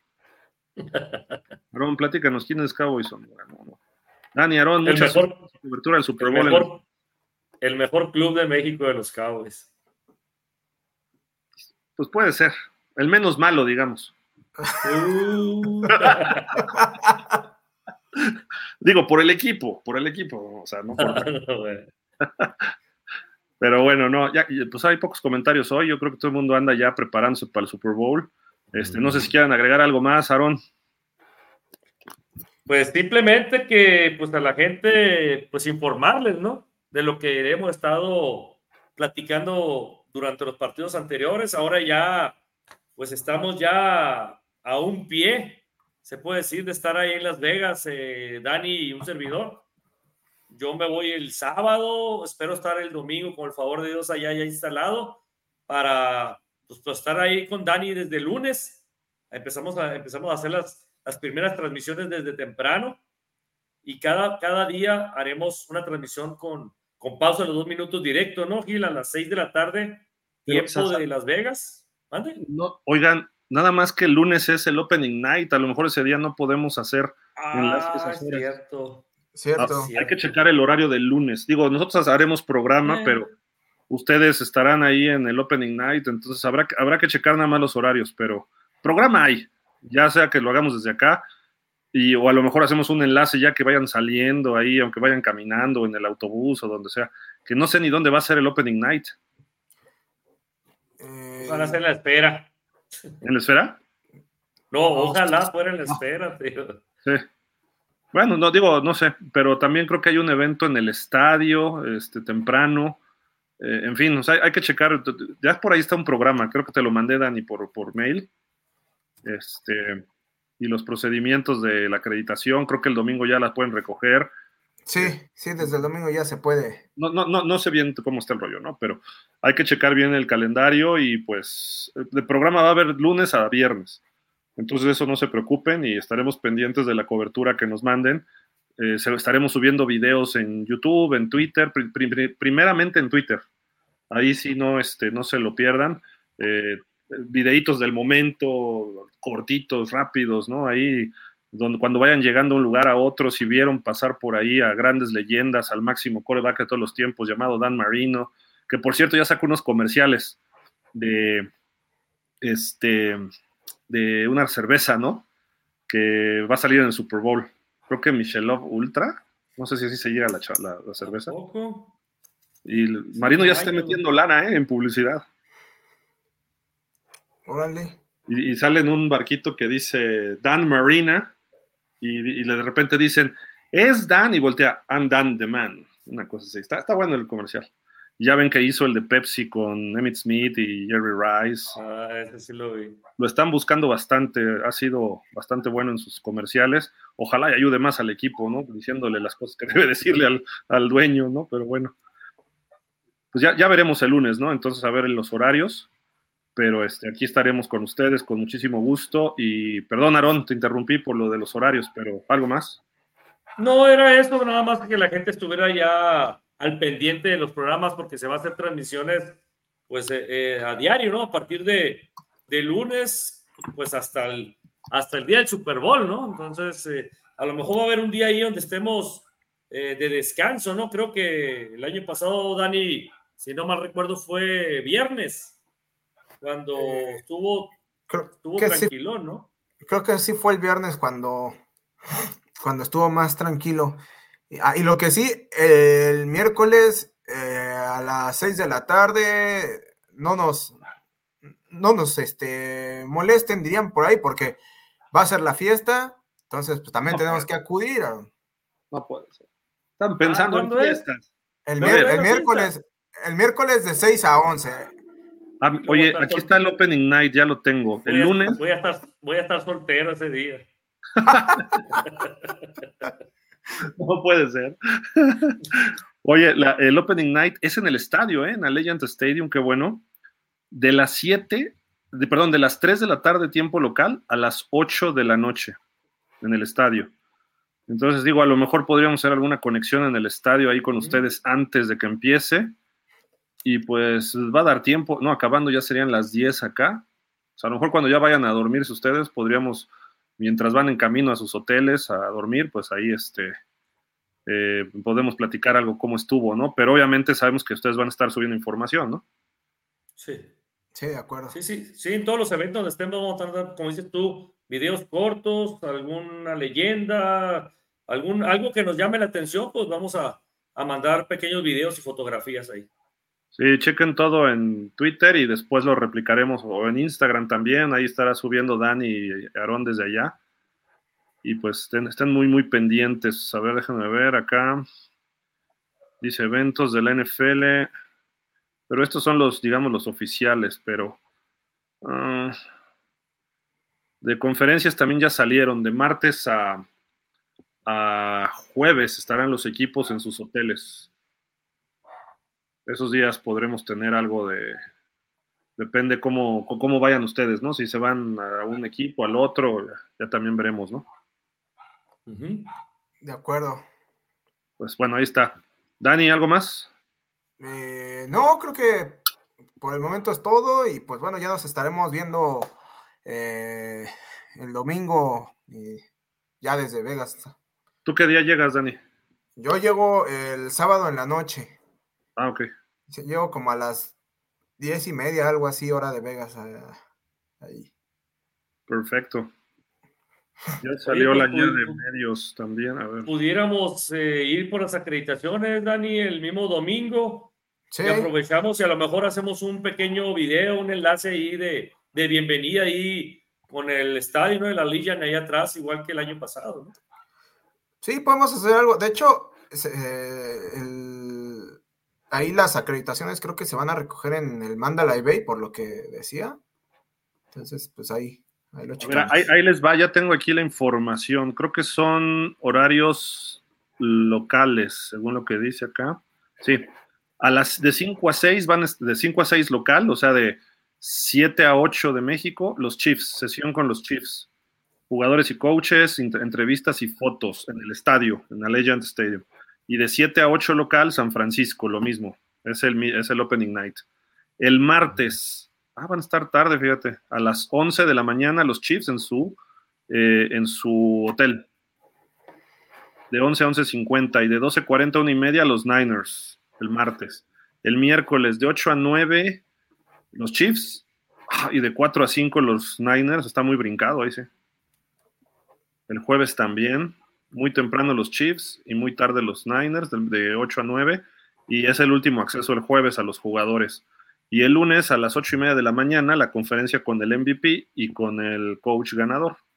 Son los, las sesiones con los equipos, ¿no? Nada más que están anunciadas ya. Entonces, pues, el lunes, ¿qué dijimos? De 5, como de 7 de la noche, tiempo de México. A lo mejor podemos hacer el programa antes, ¿no? Sí, sí de acuerdo. A las, a las 4, ¿no? Sí. Cuando estén ahí llegando Digo, al estadio. igual.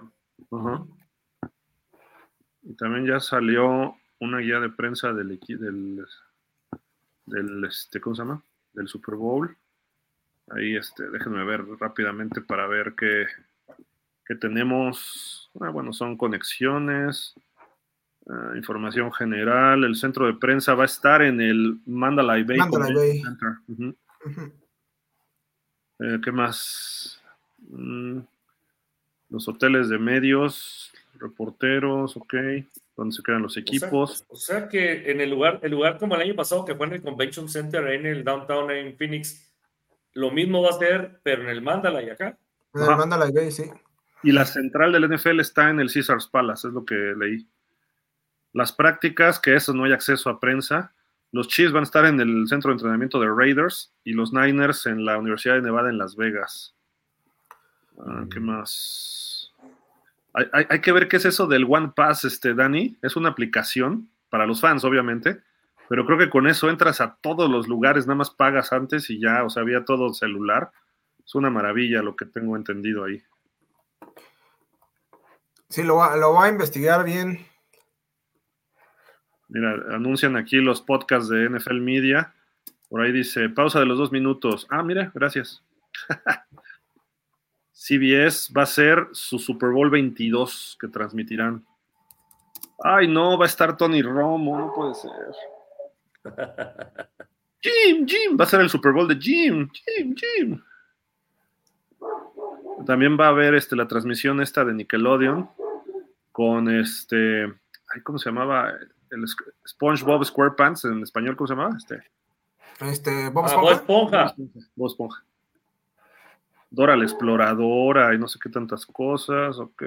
Para los chavitos, eso está padre también. Uh, transmisiones de radio, etcétera. Bueno, pues ahí está. Ah, los idiomas, los idiomas del Super Bowl. Se va a transmitir en 25 idiomas, incluyendo 10 desde el estadio. En árabe, en francés canadiense, en francés, en danés, en inglés, en alemán, en húngaro, en japonés, en español y en sueco. Son las transmisiones que saldrán desde ahí. Y va a haber un evento temprano en la mañana, el lunes, en el estadio. También van a presentar ahí a unos chefs y para que vean el campo. El año pasado fueron a ese, ¿no? ¿A dónde? Al estadio, ¿no? Sí, sí fuimos Ah, al sí. estadio el año pasado. Dos días antes, dos días o tres días antes del Super Bowl, Ah. fuimos a- al- al estadio y ahí a ras de pasto, ahí. Este va a ser el campo lunes. está- ahora. estábamos viendo. Está suave eso, ¿eh? Este es el lunes, hay que registrarse, eso sí. El martes ya la de los accesos a los equipos. Ay, ese perro vecino. La, la fiesta, mira, la que decías, Dani, pero es el martes la fiesta. Yo había visto que era el miércoles, La el fiesta 4. de medios, a las 4. 6 de la tarde. Hoy, que- ah, pues es que hoy es uno, a ver. Es el 6 de febrero, dice. Martes 6 de febrero, fiesta a las 6. Y va a ser en el Paddock Club, en el Grand Prix Plaza. Mira, ahí para que le dé coraje a, a este, al señor Ponce.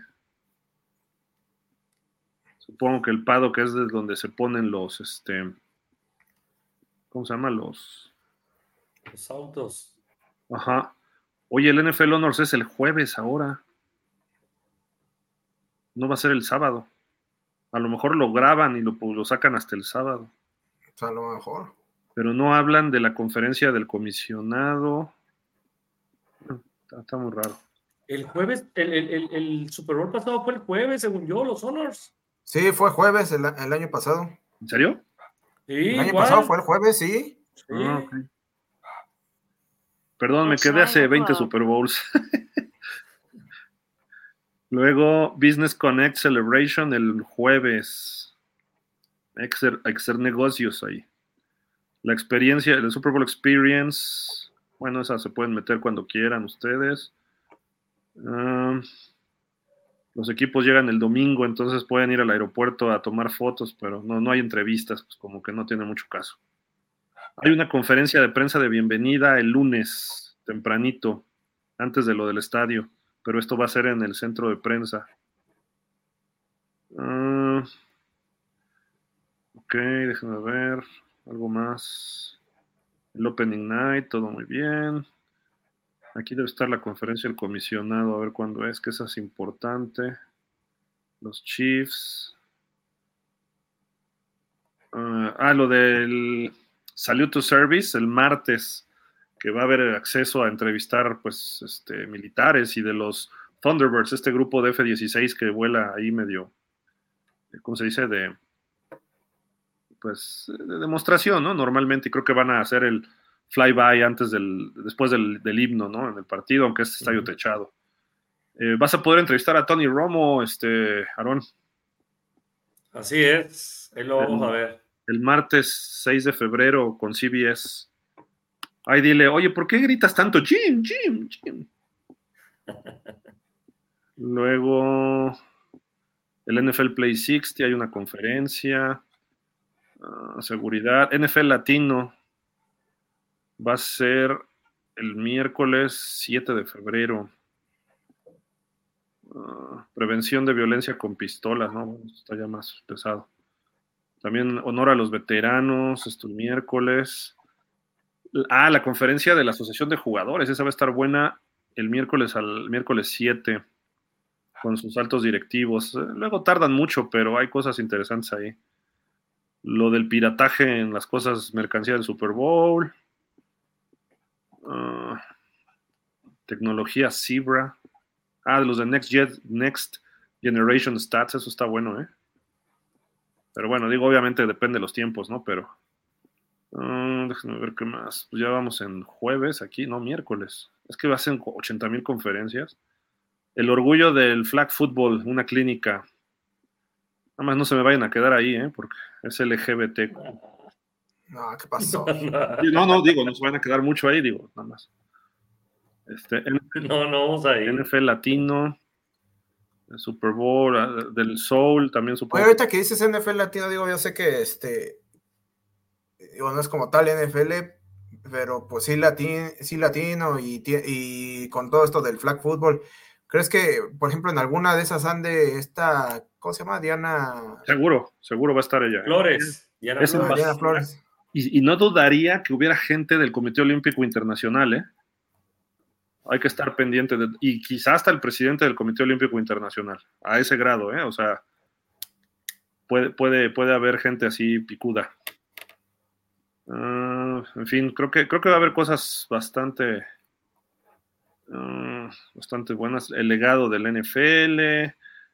Uh, déjame ver. Ah, el, show del medio tiempo, la conferencia con Usher, es el jueves. Reba McIntyre, que va a cantar el himno, no sé, discúlpeme, no sé quién sea. Post Malone, que va a cantar America the Beautiful. Andra Day, que va, a cantar Lift Every Voice and Sing, o bueno, eso es lo que, no sé, no sé si sea una canción, no sé. Eh, participarán ahí de forma moderada, estará Usher. Uh, ¿Qué más? El Play 60, que bueno, siempre es una de las campañas más fuertes de la NFL. Más honores al NFL latino. La coalición de jugadores. Uy, que te, te, surten de conferencias. Luego, luego les mando este ahorita en un ratito. El NFL Honor sí es el jueves. Ah, el hombre de Walter Payton. Porque lo anuncian en el NFL Honors, pero al día siguiente su conferencia, el viernes tempranito. Uh, okay. Pues creo que son todos los eventos ahí. Hay más, pero ahora sí que ya dependerá lo que ustedes quieran Luego en los eventos que ahí todo el mundo menosprecia es donde sacas mejores entrevistas, ¿no? Pues sí, porque no hay tanta gente. Ajá. Váyanse al desayuno del Super Bowl, pero no sé si hay acceso a prensa, porque luego eh, la gente paga por ir a ese desayuno. Va a estar Minka Fitzpatrick de los Steelers, es en el Caesars Palace y es el sábado. Play Football tendrá dos eventos en la Experience el sábado. Uh, Taste of the NFL ahí luego es bueno, te toca de comer sabroso. En fin, pues ahí está toda la, la información. Hay cosas buenas y más o menos siempre es lo mismo en la NFL, ¿no? Variarán a veces un día o cosas así, pero interesante lo que viene, ¿eh? sin duda alguna. Y pues, ve lo que ponen acá. Bueno, Gabriel Rodríguez dice: Dani y Aaron, soy talla small de playera, dice. Okay. No, lo, lo, que sí vamos a hacer, si les parece, Dani y Aaron van a traernos algún producto del Super Bowl y hacemos nuestra quiniela al que le atine o esté más cerca del marcador final, pues este, se llevará ese producto. El año pasado dimos, ¿qué dimos? Un baloncito. Un baloncito, es cierto. Entonces, este, esperen algo, o sea, a, a ver si, si se pone, como dicen, se pone guapo a la, la administración de pausa de los dos minutos y pues a lo mejor una una playerita o algo así. Lo que pasa es que si gana alguien de mi tamaño y le des una playera small, pues no le conviene. O al revés, si es una playera grande y gana alguien chico, pues no, ¿verdad? Entonces, sí, por ahí va. Y por acá dice Rafa Rangel, así sea mucho éxito en sus coberturas, Dani Yarón, esperamos tu transmisión, Gil del Super Bowl. Ah, claro que sí. Y seguro después del juego hacemos también nuestro, nuestro análisis, aunque sea muy nocturno. Y este, no sé si vayamos a hacer el previo el día del juego, yo creo que ya es mucho, pero este, a lo mejor ahí entramos a hacer algo, algo breve. Y el partido no sabemos si vamos a abrir link todavía, pero trataremos de que sí, ¿no? Carlos Antonio Ojeda, el menos mal. No, perdón, lo, lo dije, no lo pensé. Carlos Alonso, buenas noches, saludos desde Filadelfia. Dan Marico, también sale en un comercial de las MMs. Órale. Pues bueno, ahí está. Vámonos ahora sí ya, porque si no ya está muy, muy largo este. Vámonos, Aarón, gracias. Ya estamos listos, vámonos. Excelente, buen viaje el sábado y estamos ahí en contacto. Dani, muchas gracias, igual buen viaje. Gracias, Gil, vámonos. Como dicen, Godspeed, ¿no? Y pues cuídense, por favor, gracias. Si hay alguna información mañana importante o algo, abriremos algún espacio, pero si no, es, nos vemos ya a partir del lunes con nuestros programas habituales y por favor síganos en todas nuestras redes sociales porque ahí se va a ir actualizando lo que vaya pasando durante el día con, perdón, con Dani y con Aarón desde Las Vegas, Nevada. Muchísimas gracias. Gracias que Rich que estuvo un rato con nosotros. Y Dani, nos vemos. Aarón, buenas noches. Gracias a todos ustedes. Hasta la próxima. Vale. Bye. Bye.